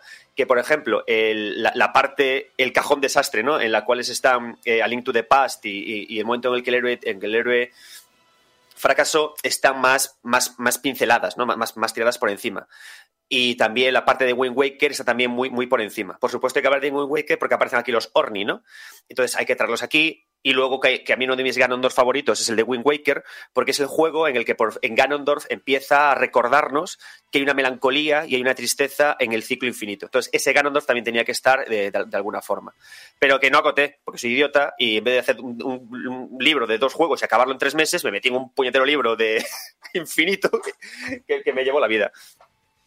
Bueno, pero yo creo que, dentro de lo que cabe has llegado a acotar algo, porque vamos, o sea, eh, ya con solamente lo que me has explicado me ha quedado. Yo te voy a confesar, yo no soy muy muy fan de los Zelda. O sea, sí que es verdad que los de Switch me los me los he comido, pero aparte de ese y de intentar con el mayor eh, con el Majora's Mask, Sí. no, claro, o sea, a mí me ponen, e- eso sí, el libro me lo, el libro de Hyrule Historia, me vi el, el, Y te mola el- el libro de... Ja- Es que pasa igual que sí, ¿eh? sobre todo eh, la línea temporal, pero claro, Mm. la pregunta que me viene ahora es cómo abarcar un lore que te lo van cambiando de a- mm, Tío, lo poco que se la suda a Nintendo. Efectivamente, no quería decir eso, pero sí. Lo- ¿Por qué te hacer un lore que, mira, em, yo, yo en esto, eh, que es una de las cosas que llegué a escribir cuando escribí el libro, es que muchas veces cuando analizamos lores como el de Zelda o multiversos como el de Zelda, podemos, porque ya en tiers ya empiezan a hablar, de- hay- está literal escrito en algunas descripciones que hay dimensiones, te hablan ya de cómo cruzar el mundo, o sea, hay lugares en los que te lo explican. Creo que el problema que tenemos cuando eh, llegan estos universos y, y los, nos lo tomamos a broma es porque eh, estamos haciendo como un poco de literatura comparada, ¿no? Estamos comparando los multiversos con los de la literatura o con los del cine, ¿no? Si nosotros, por ejemplo, al MCU de Marvel, eh, los locos estos hasta tienen numerados sus multiversos, ¿no? Y tienen hasta agentes que pueden ir de puerta a puerta, ¿vale? El tema es que no hablamos de multiversos o de espacios multidimensionales de cine o de literatura, sino de videojuego. Y en el videojuego lo que ocurre es que tenemos un verbo muy guay que no está en otras partes, que es el de jugar. Entonces, ¿qué ocurre? Lo guay que ha tenido la creación del universo de Zelda es que se ha creado en base al juego. Llegó Miyamoto y dijo, no quiero, amigos míos, no quiero eh, que haya multiverso, me da igual la historia. Vale, eso es una provocación, que en términos de jugar hace que los niños digan, va a haber una historia. Entonces, ¿qué ha ocurrido? Que a medida que iba apareciendo el resto de, gente que le gustaba Zelda, Koizumi, Aonuma, los niños que están ahora, toda la gente, sí que han ido construyendo una historia. Pero lo guay es que no lo han hecho, no lo han hecho de forma formal, lo han hecho jugando. Entonces, ¿qué han hecho? Oye, la granja Lon Lon, ¿por qué no la ponemos aquí? Oye, Zelda, ¿por qué de repente no sé qué? Oye, no sé qué. no sé- Y, sin, y jugando, sin más, han ido construyendo una serie de dimensiones, de espacios, que no conectan directamente, pero sí que permean, como ocurre con el juego, ¿no? Las reglas se van difuminando, los mundos se van juntando, y esto yo no me di cuenta hasta que jugué a Tears of the Kingdom. En que de repente el juego es súper consciente de esto y hasta anima al propio jugador a jugar lo que jugaron los artistas que vinieron después de Miyamoto. Entonces, claro, ¿qué ocurre? Que de esta forma, con, con Zelda, empezamos a darnos cuenta de que la forma de analizar multiversos en el videojuego no puede ser como el de la literatura. Tenemos que hacerlo a, a través de la perspectiva de que se crean jugando. Y cuando esa idea rozó por mi cabeza, me volví loco y dije, vamos allá con el tema. Por eso este, este no es un libro únicamente de hacer lore por hacer lore. Es también un libro para trabajar sobre esa idea. O Me ha molado, ¿eh? Me había pensado esa me ha esa molado. respuesta. Ha dicho, qué cabrón, le quería pillar yo y me cago en la madre que lo trajo. Eh, ya, ya, o sea, bueno, pues eh, ha- hablemos, la, la pregunta obligada. eh, ¿Cuál es tu Zelda fe- preferido y por qué es el de CDI? El de CDI es maravilloso. O sea, por favor, eso. Yo te juro que querría ver la cara de- del libro de Miyamoto viendo el de CDI, en plan de esto, this is cine, esto sí que es cine. Eso, me parece increíble. Yo te digo que fuera, fuera bromas, que ojalá Nintendo fuera como, en ese sentido, como, como hizo Sega con Sonic Mania, y dejara que artistas independientes u otros artistas eh, manosearan la franquicia, hicieran sus cosas. Porque eh, yo estaba un poco ya aburrido de Sonic y que después de Sonic Mania dije, wow, es increíble, ¿no? Lo hace un poco con sus artistas jóvenes, que al final es muy generoso dejándole a la gente que viene que, que trabaje con los Zelda, siempre supervisado y tal. Pero yo antes me hizo gracia lo que decías, que para ti Zelda, no es tu saga favorita, y te reconoceré que para mí tampoco es una saga favorita, mi saga favorita. Es una, saga, es una saga que ha estado conmigo toda la vida. O sea, creo que todos hemos jugado a Link to the Past, a Zelda, y nos ha gustado, ¿no? Pero para mí se ha convertido en una saga importante tras, tras Breath of the Wild y tras Tears of the Kingdom. Ahí fue cuando la saga para mí fue como... Vale, es importante, tenemos algo que contar a nivel de construcción de universos. eh, y yo me quedé loco con Breath of the Wild. Y eso que yo detesto los mundos abiertos, porque para mí es como, no sé, vete aquí, vete allá, anda, vete tú. Por Dios, vete tú. Pero aquí me funcionó muy bien. Y, con Breath of the Wild me quedé enamorado, tanto es así que me compré el, el Creando un Héroe, es un libro fantástico, el libro este. Pero me compré incluso la guía para hacerme todos los santuarios. Y, y el premio de todos los santuarios me pareció precioso. Esa reconciliación con la estatua, el regalo que te da, cómo hace esa evocación al pasado. Y por eso me gustó, por eso quise hacer este libro. No porque yo soy especialmente fan de Zelda, ¿no? Sino porque yo soy investigador del videojuego, me apasiona la narrativa del videojuego, me apasiona cómo aparecen a veces ideas que pueden ser transportadas a otros juegos, y me encantó cómo estos dos juegos hacen esta reflexión sobre el pasado desde el juego. Es decir, no es pura nostalgia. De hecho, una cosa que me encanta en Tears of the Kingdom es el abismo, que es un lugar que está petado de, de goodies, o sea, de nostalgia empaquetada, como quien va a Gilgamesh a o a cualquier tienda a comprar eh, merchandising, ¿no? Pero eh, te lo esconden, o sea, eh, te, te- te- te hacen sufrir para que llegues y te relacionan la nostalgia con lo oscuro y lo siniestro. Y además, cuando te pones las ropas que te encuentras en, en Tears of the Kingdom, ni siquiera son las mejores armaduras, son simplemente nostalgia. Y, y ahí me volví loco. Y dije, wow. Mm, Me parece curioso que hayas relacionado Gigamesh y Abismo. ¿Todo bien? O sea, Los mejores. es, un abis- es un abismo para nuestras carteras. O sea, no deja de Increíble. Mira, desde aquí Em, diré, eh, antes de eso, eh, la sí. gente de Gilgamesh, Antonio, o sea, el, la- la- donde mejor tratan a los autores. Un besazo para él. Totalmente de acuerdo. Em, claro, eh, me parece curioso que, bueno, el, el concepto este de crear el mundo a través del juego y a través Me ha de molado. jugar con él, Mm. me ha molado mucho. Eh, claro, eh, la- hace poco se nos anuncia que están trabajando en una película. Ya no es un juego, ahora es una Fantástico. película. Claro, ¿cómo, cómo opinas tú o cómo crees que se podría traducir esta creación de mundo jugando en este medio que sería el cine? Pues fantástico, porque lo bueno que tiene además Zelda y las obras de, de Miyamoto en general es que como se crean a través del juego, dejan mucho espacio para la otra parte, para la parte de contar y aterrizar ideas y de interpretar, ¿no? Como al final la peli que van a hacer es en realidad lo que he hecho yo con el libro, es una interpretación de cosas en base a un autor que le ha parecido interesante para, para Zelda. Entonces yo tengo muchas ganas y creo que además, de, como estamos en un entorno en el que se juega, creo que debemos ser también generosos o comprensivos con la gente que quiere jugar, también creando este tipo de películas, interpretando, porque creo que eso amplía el, lenguaje. Y además, una cosa, es un momento, jolly, muy interesante para hacer una película, porque creo que estamos en ese instante de The Legend of Zelda en el que Link tiene que hablar de una santa vez.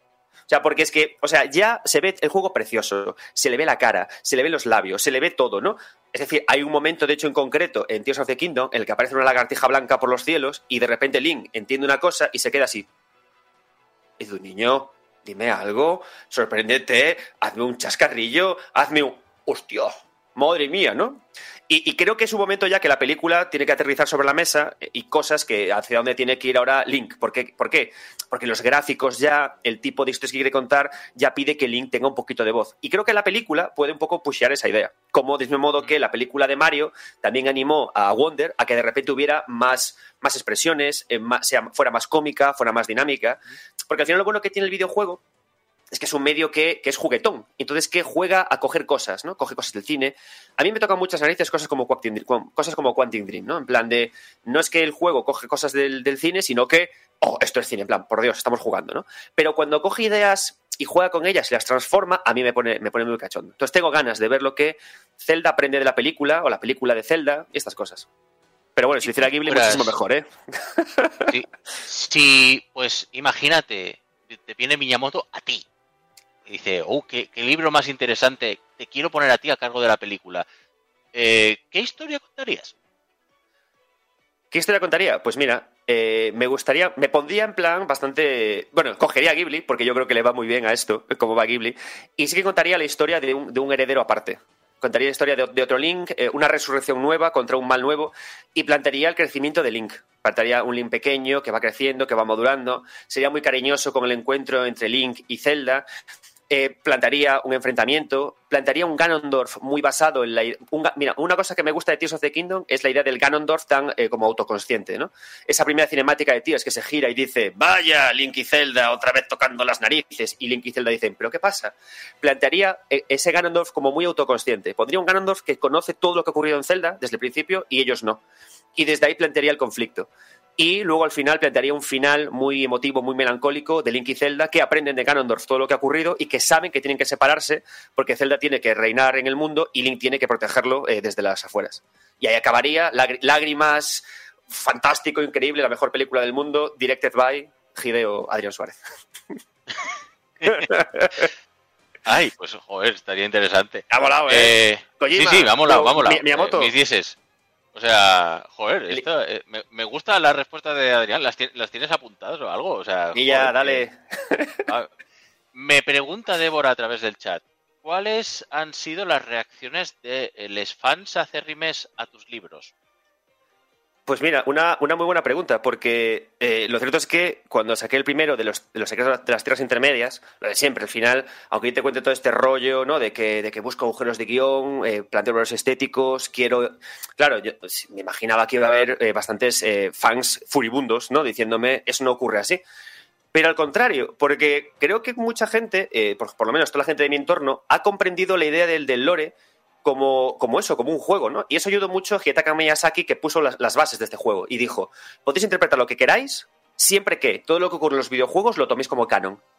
Entonces, como hay unas reglas de juego para hacer lore y, y- y la gente ha aprendido que, que, que lore no es la búsqueda de la verdad, sino la búsqueda de preguntas guays, por eso yo creo que no he tenido nunca nadie que me haya dicho eres un payaso, eres un idiota, como dices, esta es una, esta tontería, ¿no? Al contrario, hay gente que me ha dicho no estoy de acuerdo contigo, pero me ha animado a, a buscar a mí otras respuestas y, y- y avanzar y a volver a jugar a los juegos. Así que muy bien, la verdad es que estoy muy contento y me he animado por eso a lanzar este libro. Eso sí, no te quiero engañar, ¿eh? Cada vez que lanzo estos libros, me, me pongo en Twitter como temblando, porque siempre espero que, a ver, que se me va a liar, que alguien me va a decir que esto no puede ser así, porque en la hoja de hierba del minuto 3 de Skyward Sword resulta que estaba yo, ay, por favor, de mi vida y de mi corazón. Pues yo pongo siempre los libros. Esto es una interpretación personal. Esto consiste en averiguar sobre los mundos que se juegan. Por ahora vamos bien con el disclaimer. Sí, y, y me ha gustado mucho la, est- esta frase de el lore no es la búsqueda de la verdad, sino de hacer preguntas guays. Hmm. eh, por, por destacado. Em, en el ah, claro. eh, me está diciendo, me están diciendo por aquí que hagas, ve- vengas a hablar de tu libro. O sea, te doy unos los últimos minutitos de la entrevista para que ve- te vendas. Pues nada, mirad, los secretos de Irule, más allá de Legend of Zelda, mm, eh, en lugar de pensar en él como, como un libro de videojuegos que me van a echar la chapa sobre videojuegos, tomáoslo como un libro divertido. O sea, como una aventura de fantasía con Zelda, con Link, protagonistas. Una historia de fantasía en la que se cuentan todo lo que ha ocurrido en los videojuegos y que además se le da sabor a este caldo explicando cosa. Es decir, no es un ejercicio eh, de fanfic sin más, sino que eh, explican todo el, imaginario eh, visual, el imaginario estético que tiene todo Zelda, ¿no? El origen de la Trifuerza, el origen de Link, el origen de Zelda, cómo ha evolucionado, qué ha ocurrido con este cambio generacional en el que han pasado a entrar artistas que, que crecieron con Ghibli en lugar de haber crecido con Disney. Hacia dónde va la saga, ¿no? Y es una for- creo que es un libro fantástico para estas Navidades, guiño guiño, sobre todo para vuestros hijos, codazo codazo, para disfrutar de Zelda y sobre todo para animaros a rejugar a toda la saga eh, poquito a poquito. Porque otra cosa que quiero que haga este libro es animaros a jugar lento, ¿no? Porque a veces estamos, sobre todo este año, este puñetero 2023, ¿no? Con la, con la actualidad, actualidad. Y qué bonito sería que cogierais este libro y dijerais, ostras, esto que cuenta de Miniscap, qué bonito. Ostras, esto que cuenta de, de, Twilight, que no lo jugué, qué guay, ¿no? Y que os anime a jugar a- otra vez a los juegos, a volver luego al libro, y que sea un libro que os anime a jugar lento, a disfrutar otra perspectiva de Zelda y, vamos, y nada más, y a disfrutar con los videojuegos. Vale, vendido. ¿Dónde lo puedo encontrar? En todas partes, amigos. Podéis tenerlo en Amazon, pero yo recomendaría que lo buscaréis en vuestra librería local. Recordad, las librerías son los pulmones de las aceras y hay que dejarlos respirar. Así que id a vuestras librerías local de barrio, lo pedís y como este libro lo edita Planeta, dentro, del sello Lumber, os lo mandan sin ningún tipo de problema. Y además así animaréis a las librerías de vuestro barrio a, a que pidan más libros de videojuegos. Y poco a poco iremos recordándoles a todas las librerías del mundo que existe este tipo, este tipo de literatura guay y llevaremos los videojuegos como un virus a estos pulmones. Muchísimas gracias, Adrián. Creo que ya está y ya llegamos al tiempo. Eh, Débora te da las gracias. eh, dice, te creemos, corazoncito. Y luego la Yo también la quiero mí. Esa me la quedo yo. Estas navidades, Mario Kart 64.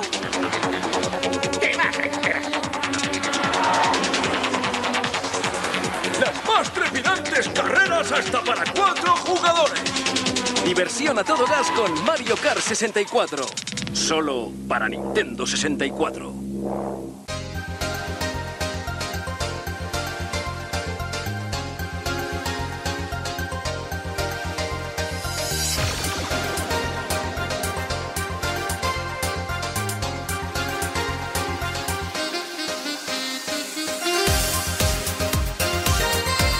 Este año volvemos con De Pixel a Pixel, con esas entrevistas que Julio Carmona pues eh, tiene eh, hechas eh, con temas súper interesantes. Pero ya habéis visto que este año es el año que todo falla, que todo se rompe. Eh, ya habéis visto que hemos tenido una entrevista un poco accidentada, pero que gracias a Tony le hemos salvado. Eh, muchas gracias y disculpas 9 bits, perdón Adrián por lo que ha ocurrido, pero bueno, ya sabes que radios eh, que a veces pues hay problemas en la radio en directo, pues cosas que ocurren. Y también ha ocurrido otro problema que es que Julio pues tenía que venir a hacer la sección y por temas de salud, mejórate, recupérate pronto, Julio, pues no puede estar. Así que eh, os voy a narrar yo la opinión de Julio. Así que cuando oigáis lo que digo, pensad en Julio y pensad en, en sus emociones y en sus y en sus conocimientos y en sus experiencias y en su punto de vista vital Y que es el que se ocurra la sección. Exacto, es el que se le ha currado. sus- estas son sus palabras. Yo solo soy el que os las transmite por Eh, motivos de causa mayor. Tony. Eh, estoy viendo, eh, ahora estaba viendo porque Geco estaba jugando con las cámaras, había un plano de una silla vacía y yo creo que Era es Julio. Julio, Julio en el nuestros corazones. Que, habría- eh, que tendríamos que dejar ahora mientras haces la sección de Julio. Este, ¿no? No sé si lo verás en directo. Sí. y- No, porque Lo que- veo con retraso, porque claro, veo Ya, bueno, todos con retraso de este programa ya has visto cómo ha sido la entrevista. Sí, ya he visto ya. Gracias, Pero bueno, Julio. vamos, que tenemos una sección muy larga por delante, porque Julio quiere hablar mucho de, de una cosa que, que es... Llevamos 20 años hablando de ello y no hemos dejado de hablarlo, que son las revistas de videojuegos, pues eso, las que conocemos en papel. Las revistas sobre videojuegos, tal y como las conocemos en España, hace años que no son más que un mero recuerdo dentro de nuestra mente, salvo Hobby Consolas, de la cual hace poco que jubilaron a los más veteranos de la plantilla, y la versión española de Retro Gamer, que lleva el retro hasta la última consecuencia en forma de maquetarse y la elección de papel, ya no queda ninguna de las que solíamos ir a comprar los fines de semana al kiosco. Nintendo Acción desapareció el año de lanzamiento de Super Smash Bros. Ultimate. La revista PlayStation el año pasado se despidió de sus lectores. El mensaje es claro. ¿Para qué pagar en un kiosco mes a mes por contenido que puedo tener gratis en Internet?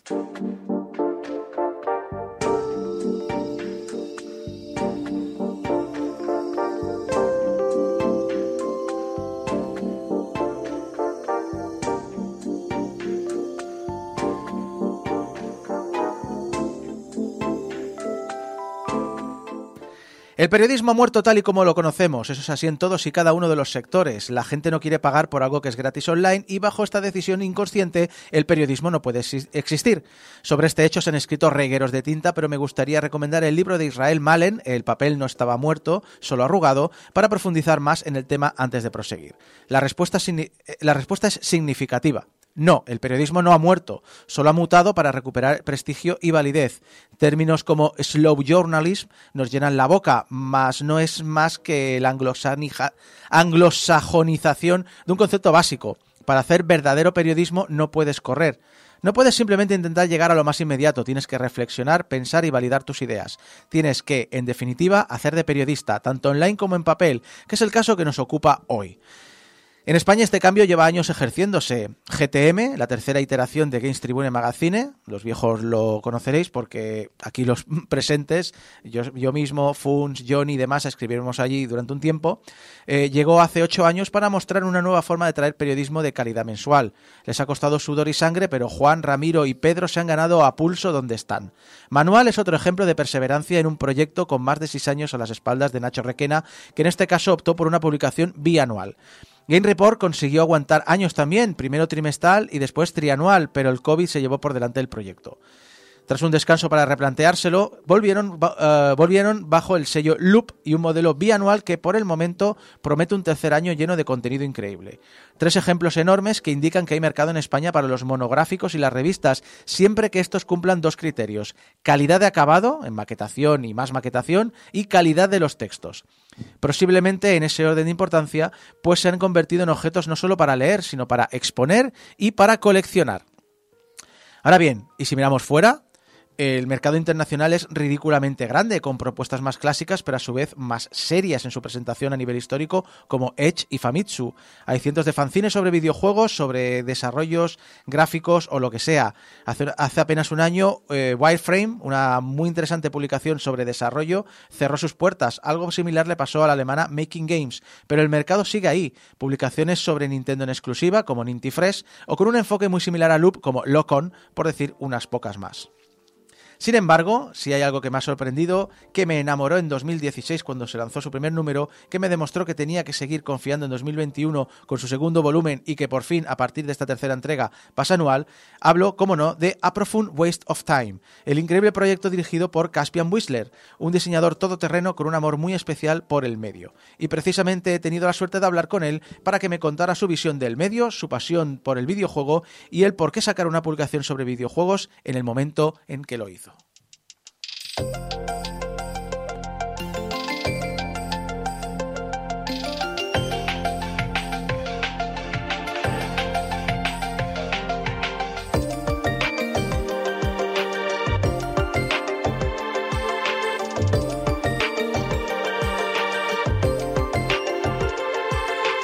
Sus inicios con el videojuego no vinieron por per se de jugarlo, sino de leer una historia basada en uno de los héroes clásicos del videojuego noventero, Sonic the Hedgehog.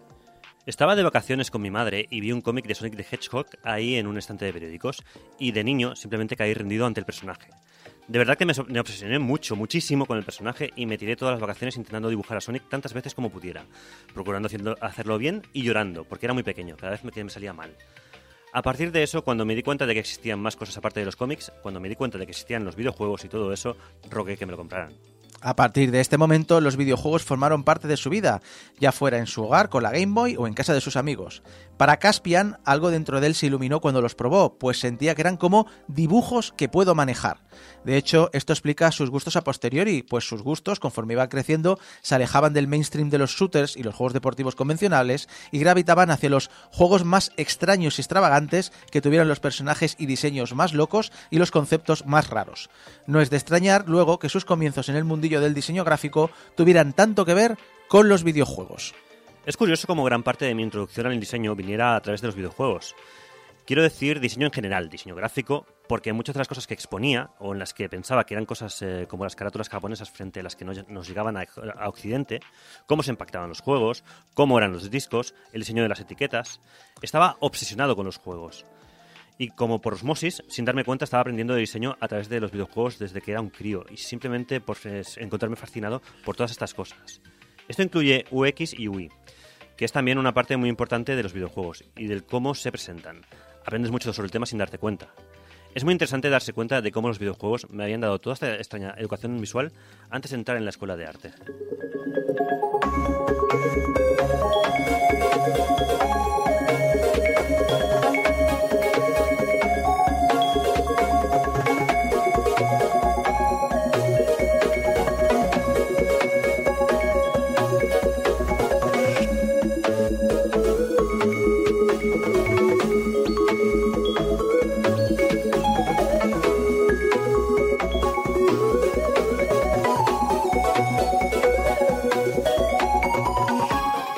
El carácter y la atención al detalle y a la escuela que pertenece Caspian gracias a sus influencias mientras crecía rodeado de videojuegos se puede observar perfectamente a través de las páginas de su proyecto, A Profound Waste of Time. Si bien en el primer número contó con la ayuda de un par de compañeros de carrera, a partir del segundo él se convierte en el maquetador y diseñador principal y único de la publicación, principalmente por no tener presupuesto para más, pero también porque disfruta pudiendo realizar todo el proceso desde cero y a la vez le aporta una flexibilidad y dinamismo más propio. Pasear por las páginas de A Profound Waste of Time es un ejercicio de descubrimiento por sí mismo y una experiencia maravillosa donde podemos ver todo lo que ha comentado Caspian hecho en papel. Pero, ¿cómo e- empieza A Profound Waste of Time? Caspian no es un creador de videojuegos, no es periodista, sino un artista gráfico por un amor por el medio colosal con ganas de probar sus habilidades como diseñador. A Profound Waste of Time comienza como un fanzine originalmente, como una publicación punk independiente. Por aquel entonces, cuando era un cine autopublicado, era simplemente un proyecto unipersonal conmigo, haciendo las ilustraciones y todo lo demás. Era divertido, pero es mucho más emocionante trabajar con otras personas, y el arte también es muchísimo mejor si lo hacen otras personas. Viendo las primeras versiones del cine antes de llegar a Profound Waste of Time, que conocemos ahora, se pueden apreciar diferentes aproximaciones en el arte y en el diseño, pues la revista no era más que un espacio donde Caspian pudiera expresar sus pensamientos y sensaciones sobre el videojuego, sobre las cosas que se representaban correctamente. Para él, observando los proyectos artísticos que aparecían complementos en la carrera en campos tan distintos como el arte en general, cine, poesía, etc., veía que no existía nada comparable para los videojuegos. Inspirándose en lo que representa la revista Little White Lies para el cine, Caspian decidió entonces crear su propia versión que elevara los videojuegos a la misma categoría. Quería crear una revista donde dijera, esta es mi opinión sobre por qué los videojuegos son interesantes, sobre por qué están siendo menospreciados, sobre por qué son partes importantes en nuestra cultura y sobre por qué deberían ser disfrutados por todo el mundo.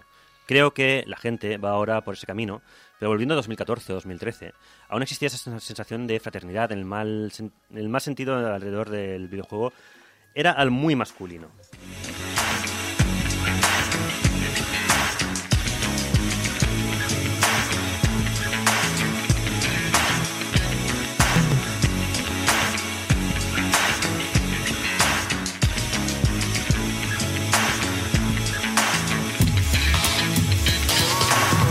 Antes he citado a Caspian indicando que quería crear una revista punk, pero ¿a qué se refería?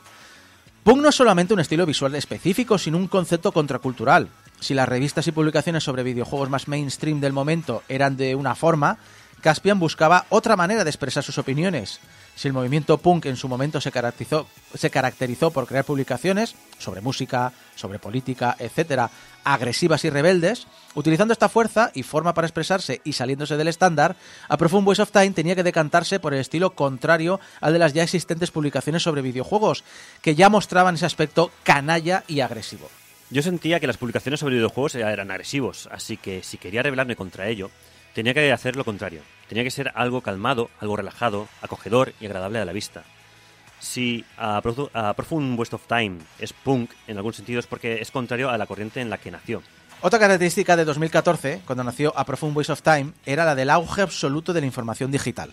Las páginas web llevaban años haciendo el mismo trabajo que las revistas, llevando la información a los hogares de manera inmediata, y ya se veía que este era el futuro del medio.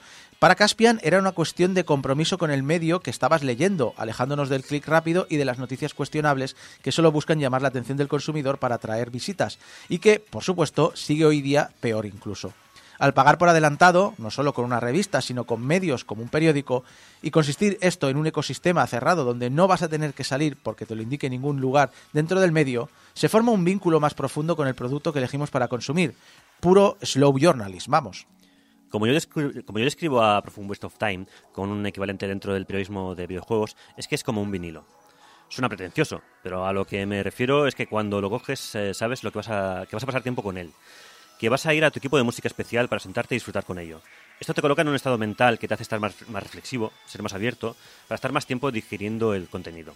Quiero decir, Internet siempre va a ser el mejor lugar para las noticias y para diseminar información.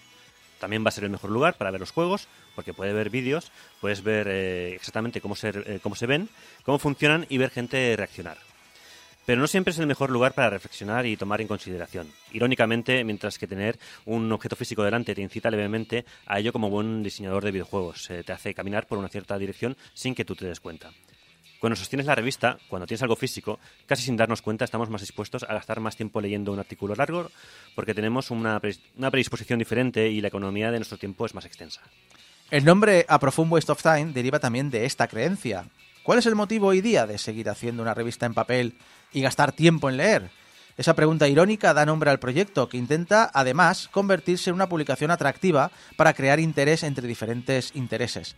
Para Caspian, A Profound Waste of Time es una publicación sobre videojuegos que no está destinada exclusivamente para amantes del videojuego. Su mimo la estética y la forma, además, eh, le da al propio contenido, le da una forma, le da, convierte en un producto atractivo para un público más grande. Un montón de los emails que recibí cuando la revista estaba, cuando la revista estaba empezando eran del palo, oh vaya, no soy muy fan de los videojuegos, pero vi esto en un sitio y me ha abierto los ojos. O me ha hecho ver los videojuegos en un sentido más amplio. Y gran parte de ello es porque es en físico, ¿sabes?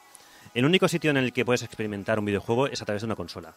Así que cuando haces algo físico, que existe per se, y la gente lo puede descubrir, alguien puede simplemente encontrarse con, esta revista en una tienda o en casa de un amigo o algo así, y es una forma maravillosa de convertirse en un lugar de reunión para la gente que le gusta la escritura, gente que le gusta el diseño, gente que le gusta la maquetación, los videojuegos, la tecnología, el diseño de videojuego, todo eso está dentro de la revista. A cualquiera con estos intereses le puede gustar la revista, que creo que es genial porque aumenta el área de captura donde más gente puede caer e interesarse por los videojuegos.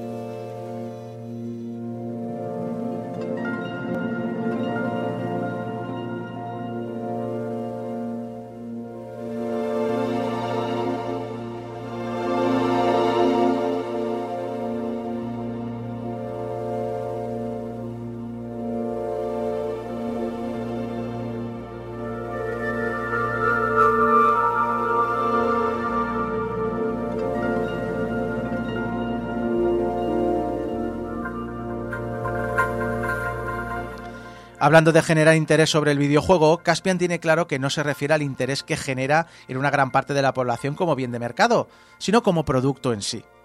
La gente respeta el dinero, pero no todo el mundo se da cuenta que los videojuegos son productos creativos legítimos hechos por individuos creativos, por seres humanos, hechos de la misma manera en la que hoy se hace un cuadro, dice Caspian.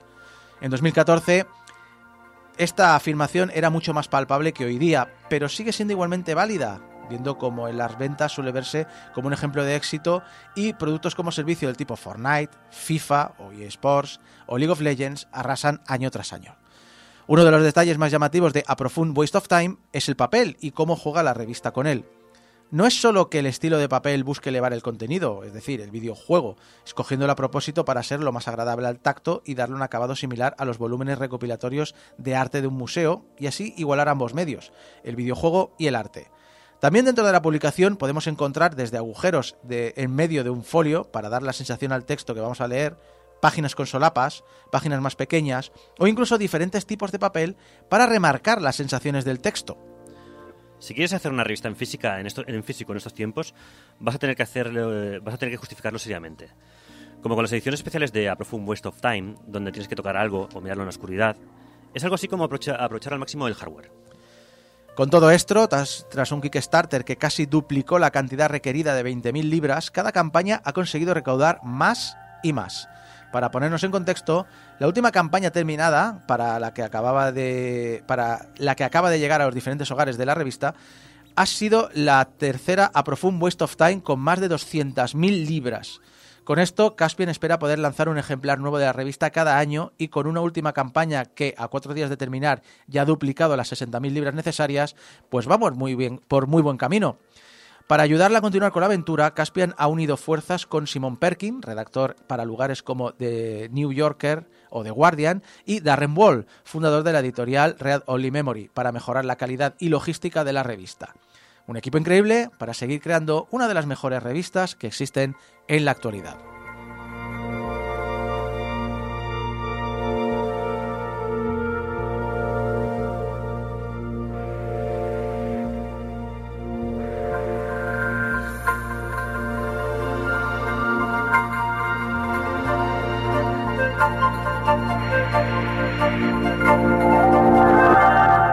Esto es eh, la conversación que tuvo eh, con Julio. Whistle, eh, Julio.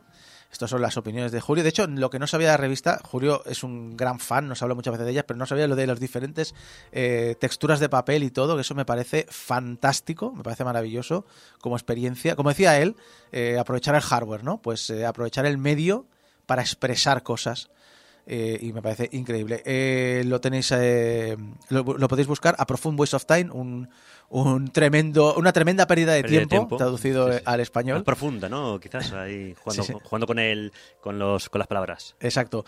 Eh, un proyecto súper interesante en un medio, en un momento en el que estamos todos digital. De hecho, Tony comentaba que todo el mundo busca revistas en papel mientras yo lo buscaba todo en digital y me pasa un poco igual porque no tengo espacio para revistas en papel en casa y últimamente lo que estoy mirando mucho en proyectos es, vale, pero tienes una versión digital, ahora sobre todo que por fin tengo una tablet decente En condiciones. en condiciones, eh, estoy pensando en suscribirme a revistas en formato PDF porque no tengo espacio. yo, eh, porque hace poco pues me dio, digo, voy a, voy a ponerme otra vez, porque hacía tiempo que estaba bastante desconectado de, de todo, y buscar medios de aquí, medios de fuera. Eh, la única que no encontré versión digital eh, era la de Apraphone Waste of Time. Imagino el motivo, Mm. por todo lo que dice Julio. Em, claro, esta tengo pendiente de comprarla, pero claro, viene de Reino Unido. Entonces, mm, aquí tengo miedo de cómo, eh, de cómo Aduanas. llegue, en qué condiciones llega. No Aduanas. aduanas, Ah, bueno, y los carteros que doblan revistas. Sí, Sí, sí, los sí. carteles que roban revistas. Bueno, y que vinilos. doblan. Y vinilos. Doblar un vinilo no lo he llegado a ver, ¿eh? Porque eso es ya cárcel casi. Twitter, Twitter tiene las pruebas. Ya me imagino, y ya. puede probarlas. Eh, sí que es cierto que no solo pasa en el tema de revistas de videojuegos, a mí me pasó también en plan de, mira, hay un webcómic, me apetece releérmelo, voy a aprovechar para darle dinero al autor, me voy a comprar el recopilatorio y encontrarme que el recopilatorio solo lo tiene en papel. Y decir, pues es que no quiero, el, o sea, no me gusta, ah, o sea, tiene que ser un cómic muy especial para tener una copia en papel, pero me gusta lo suficiente como para tener un recopilatorio, pero no te lo puedo comprar porque lo quiero en digital, lo quiero leer en digital, que me es más cómodo. Ese es el problema que a veces me encuentro.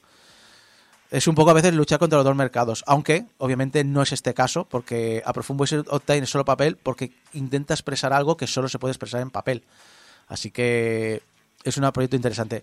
A Profound Voice of Time eh, lo tenéis escrito en el chat de si queréis saber cómo se escribe correctamente y no mi inglés macarrónico, pero eh, o si no lo buscáis en, en internet, que seguro que tenéis disponible los Kickstarters y, y es un proyecto súper interesante que como siempre me gusta todo lo que sea eh, coger el videojuego, que es expresión, que es arte, que es sentimientos, que es experimentación, que es transmisión de, de emociones y convertirlo a todos sus vertientes. Y el hecho de que haya una revista en papel que consiga lo mismo, oye, bienvenido sea.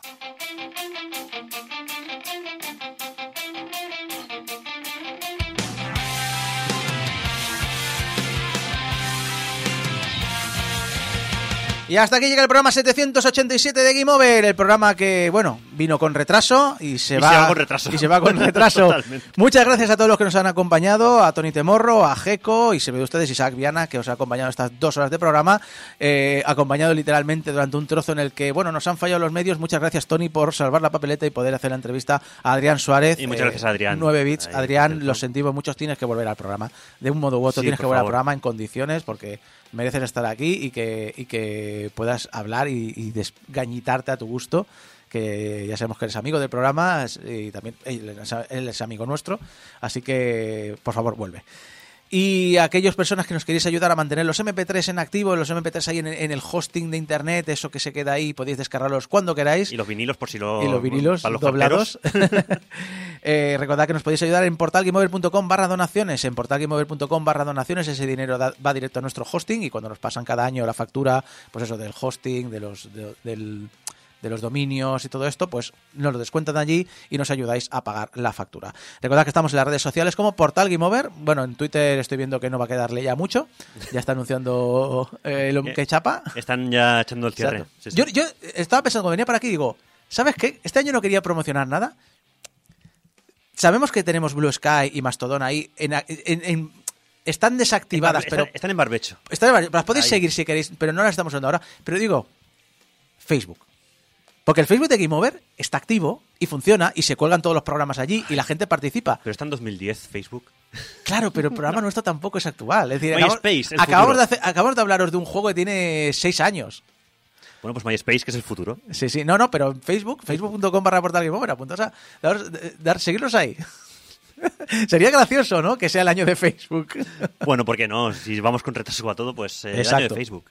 Y recordad que nos podéis escuchar en directo por la radio si vivís en Sañón de pero si no vivís en Sañón de pues no. En directo tenéis radiodespí.com, tenéis eh, youtube.com barra portal Game Over, pero también pues en descarga directa de nuestra web, en todos los programas de podcast, eh, iTunes, bla, bla, bla, todo, todo está ahí.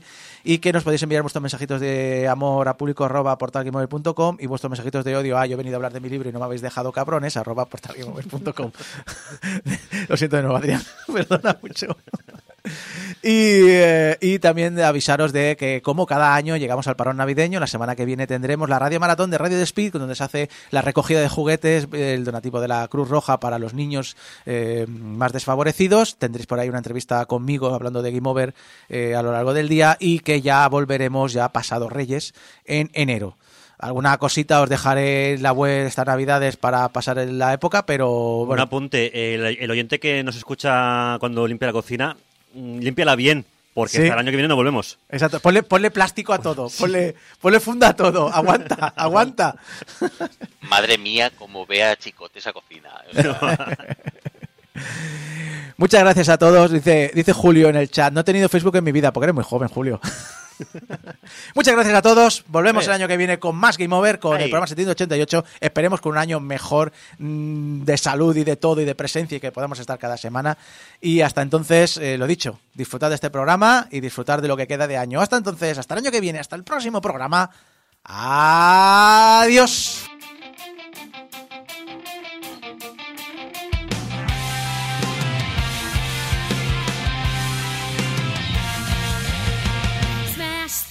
Blocks that bar your way.